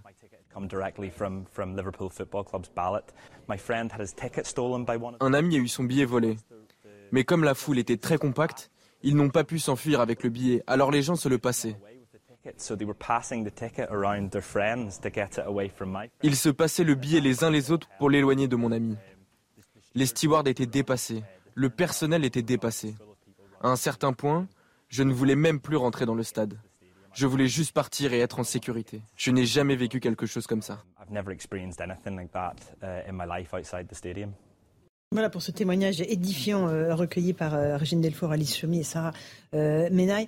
Il y a d'autres témoignages, David Lebar, relatés notamment chez nos confrères du Parisien, qui disent voilà, un supporter qui a eu une troisième opération du genou après avoir été lynché par une bande à coups de barre de fer et de marteau aux abords du Stade de France, sous les yeux de son fils de 13 ans. Pourquoi est-ce que le ministre de l'Intérieur a dit il n'y a pas eu de blessés ni de morts, donc c'est plutôt bien? Bah, ça le regarde, c'est sa parole et c'est la parole publique. Moi, vous savez, sur les plateaux, j'ai essayé très tôt et très vite, y compris chez vous d'ailleurs, de dire la vérité euh, et de d'appeler mes collègues qui étaient sur le terrain, puisque je vous l'ai déjà dit, j'ai euh, fait euh, de nombreux matchs autour du Stade de France quand j'étais commissaire de Saint-Denis. La réalité, je la connaissais. Il y a un échec global, c'est pas la peine de se voiler la face. Euh, il y a même une forme de honte, hein, parce que moi, voir des supporters qui sont rentrés chez eux blessés, dépouillés, qui ont même pas pu voir le match, il n'y a pas de quoi être fier. Donc euh, il faut aussi de l'empathie vis-à-vis de ces gens-là qui ont vécu une soirée épouvantable. Et puis après, il faut bien regarder les fautifs, et je dis les fautifs, les responsables, il y en a beaucoup. Mhm. il, y en a du côté de la FIFA, il y en a du côté des stadiers, il y en a du côté évidemment des supporters aussi, mais il n'y avait pas que les fraudeurs qui étaient la source de problème. Il y a le transporteur aussi, qui sera bien aimable, je dis ça avec un peu de cynisme, d'éviter les grèves qui sont un des éléments déclencheurs d'un barrage qui cède. Il y a la police nationale, il y a la conception même d'un service d'ordre qui est mal articulé entre l'ordre public qu'on sait faire jusqu'à ce que ça cède et ensuite le désordre dans l'ordre public avec la criminalité qui vient par-dessus, criminalité qu'on connaît en Seine-Saint-Denis, que, personne n'a ni inventé et dont personne n'est responsable parce qu'elle date, elle est endémique. Donc tout ça, si on n'en tire pas les conséquences, ce serait bien regrettable, surtout que euh, c'est bien triste parce qu'il y a des blessés, il y a des victimes, mais euh, ça sert quasiment de galop d'essai puisque c'était jamais arrivé. Donc trouvons Comment on mm. fait aujourd'hui pour euh, réadapter un service d'ordre une fois qu'il ne fonctionne plus comme il devait fonctionner Ça, c'est déterminant. Après, on pourra toujours mettre plein de mm. policiers pour faire de l'anticrime, mais comment on rebascule dans l'ordre quand le désordre arrive et qu'on est dans une enceinte aussi petite? Vous avez raison. Julien Drey, on est très très loin de ce que, qui était décrit dans les premières heures après euh, cette euh, finale ratée. Là, on a des témoignages qui sont implacables. Je pense que c'est la faute du gouvernement. C'est-à-dire qu'au lieu d'arriver tout de suite et de dire on a eu un cumul de, de situations qui a fait qu'on a perdu le contrôle, euh, des choses, qu'il y a des actes qui ont été commis qui n'étaient pas admissibles, il a essayé de, de, de, de dégager en touche. Et d'ailleurs, il y a, on voit bien la contradiction entre les premiers propos qu'il tient et ceux qu'il tient dans la commission euh, euh, des lois au Sénat, où il reconnaît que qu'il y a eu des gestes déplacés. bon, en même temps, il y a une autre chose qui a été sous-estimée, ça qui est étonnant, c'est que visiblement il y, a, il y avait pas que la clientèle habituelle, comme vous dites en, termes policiers, il y avait d'autres bandes qui étaient venues là pour faire, je dirais, leur larcin et qu'elles n'ont pas été prises en considération comme il le fallait en amont. Euh, c'est-à-dire qu'il n'y avait pas assez de bacs euh, capables, parce que c'est pas la sécurité publique qui s'occupe de ces gens-là. Euh, le CRS, comme le gendarme, lui, il dégage. On voit bien d'ailleurs dans les images pour faire de l'espace. Et d'ailleurs, sur le fond, d'après moi, ils ont évité, grâce à ça, on a évité des drames. C'est-à-dire, on a évité que les gens s'agglutinent sur les sur les grilles et qu'il y ait des gens écrasés. Mais tous ceux qui sont là après pour voler les billets, pour dépouiller, pour détrousser, ça c'est la, police traditionnelle, les, les bacs ou euh, euh, voilà, et elles n'étaient pas assez en force ce jour-là. Euh, Alexandre Vecchio au commissaire Non, mais le, moi, il y, a un éléphant au milieu du couloir. C'est bien d'ailleurs que, que, que CNews insiste parce que l'éléphant au milieu du couloir, c'est ce problème d'insécurité chronique et de délinquance chronique. Certes, il y a eu un problème de billetterie, sans doute un défaut d'organisation, mais je ne crois pas que ce soit ça qui interpelle l'opinion publique. Ce qui interpelle l'opinion publique, c'est effectivement ces images de violence, de bandes criminelles, qui d'ailleurs sur la dalle sont, sont toujours au omniprésente, souvent des mineurs isolés, et c'est un problème quasiment structurel. Et on aimerait bien que, au-delà, alors c'est bien de, de, de j'entends ce qui a été dit, il faudra en tirer les conséquences pour remettre un meilleur service d'ordre au, prochain match, mais il y a aussi un problème structurel d'insécurité en Seine-Saint-Denis. le, le défaut d'organisation, le problème de billetterie a été l'étincelle, mais on voit bien que l'étincelle a pris sur un terrain qui était hyper euh, inflammable. Donc euh, arrêtons de traiter euh, les symptômes et essayons de traiter la maladie qui est, je crois, que le une France qui bascule dans la, délinquance, et dans mm. quelque chose qui s'approche du, tiers-monde malheureusement au niveau de la délinquance. Et, je voudrais signaler la polémique bien forte et violente qu'il y a entre le maire de Saint-Denis mm-hmm. et Jean-Luc Mélenchon. Puisque Jean-Luc Mélenchon a dit mais c'est des incompétents, ils n'ont pas su faire, il y avait, c'est pas vrai, il y avait que les, les, les habituels, etc. Et le maire de Saint-Denis a dit je connais ma ville, je sais qui y avait et je peux dire qu'il y avait des gens qu'on n'avait pas l'habitude de voir, extrêmement bien organisés, extrêmement violents. Euh, commissaire Lebars, vous connaissez bien euh, la Seine-Saint-Denis, vous y avez longtemps bien exercé. La Seine-Saint-Denis, je connais bien le maire de Saint-Denis que j'ai quand, j'étais commissaire à Saint-Denis, qui était député, Mathieu Anotin, qui fait partie de ces rares personnes qui ont porté une parole publique euh, honnête, objective et assez précise. Et je, ne doutais pas qu'il le fasse parce que c'est quelqu'un qui a toujours assumé les sujets de sécurité. Je rejoins ce que dit Alexandre Devecchio. C'est pas tant le problème du, du, match de foot que la délinquance endémique. C'est le terme que j'ai employé euh, juste avant. Il y a personne ne découvre la délinquance en Seine-Saint-Denis. Sauf que ce soir-là, évidemment, quand vous avez 80 000 euh, proie potentielle, forcément, on peut mmh. quand même considérer que la délinquance va tenter sa chance. Évidemment, elle tente sa chance dans un chaos complet, donc ça, ça favorise le, le, le, le, désastre. Ce que je veux dire par là, après, faut pas mettre un mouchoir sur, euh, sur qui a fait quoi. Moi, je l'ai dit très clairement. Il y a deux types de délinquants. Il y a ceux des quartiers d'à côté qui, par habitude, grenouillent dans le coin, comme on mmh. dit. Mmh. Ce soir-là, eux, ils sont plus responsables de s'être infiltrés dans le périmètre qui devait être fermé, d'escalader les grilles, de truander euh, avec les stadiers. Et, il y a eu du copinage, parce que j'ai oublié de parler des stadiers, mais il y a quand même des scènes en flagrant délit de copinage où ça passe sous les barrières euh, et euh, je fais rentrer des copains. Donc ça, euh, on l'a vu. Le, gros de la délinquance, le gros des agressions, c'est la poche d'étrangers en situation irrégulière, de mineurs isolés, vous l'avez dit, ou de MNA, c'est l'autre terme, mineurs non accompagnés, mhm. qui vivent de la criminalité, sur lesquels la police a une action quotidienne sans résultat. Pourquoi? Disons les choses, parce que ces mineurs-là ne sont pas, mhm. en tout cas pour très peu d'entre eux, euh, incarcérés euh, sur les infractions qu'ils commettent. Il n'y a pas de place pour ces mineurs-là. On n'arrive pas non plus à les reconduire dans leur pays d'origine parce qu'évidemment, on a du mal à établir la nationalité et parfois, surtout, quand on l'établit, on a des pays qui veulent pas les récupérer. C'est un vrai sujet de, de traiter ces poches de délinquance-là. Il y en avait plus que d'habitude ce soir-là. Moi, les chiffres que j'ai qui sont de l'ordre du, du, réel, c'est autour de 400-500. Ils ont agi en meute, en bande. Ils ont créé des dommages monumentaux. Je vous l'ai même dit sur votre plateau, il y a eu des agressions sexuelles sur des femmes.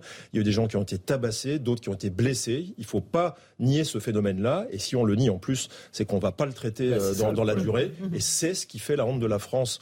Et c'est là où moi j'ai eu de l'empathie pour les supporters. Quand on va au foot, qu'on est agressé par des gens comme ça et qu'on ressort et qu'on est encore agressé en ressortant, c'est une soirée d'enfer. Il n'y a pas d'autre mot. Un dernier mot là-dessus, peut-être, Julien Drey? Non, non, je, en avance. Je pense qu'il y a eu. Il y a, vous savez, il y a une formule qui dit que quand les emmerdes arrivent, ils arrivent tous en escadrille.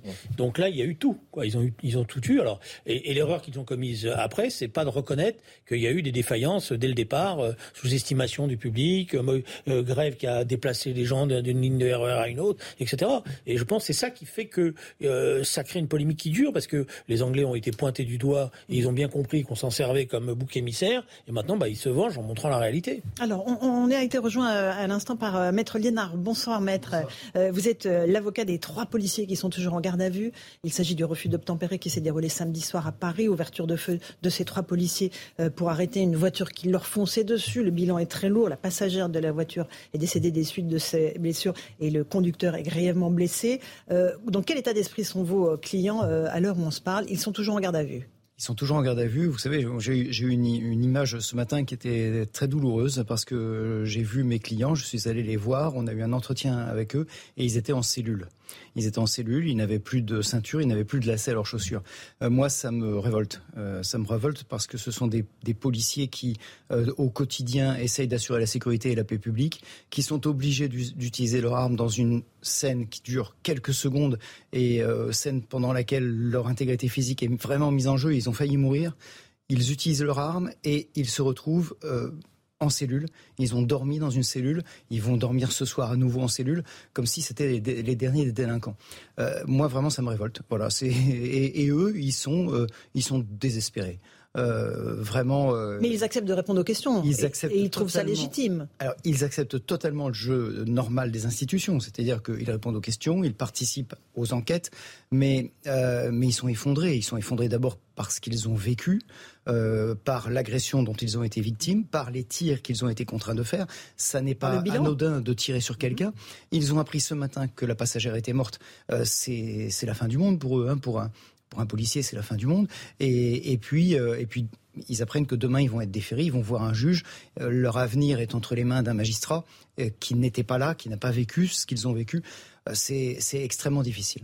Qu'est-ce qu'ils racontent Eux, ils disent que leur, vie était en danger, que la voiture leur fonçait dessus. Je rappelle qu'ils étaient à vélo, hein, c'était une brigade à VTT.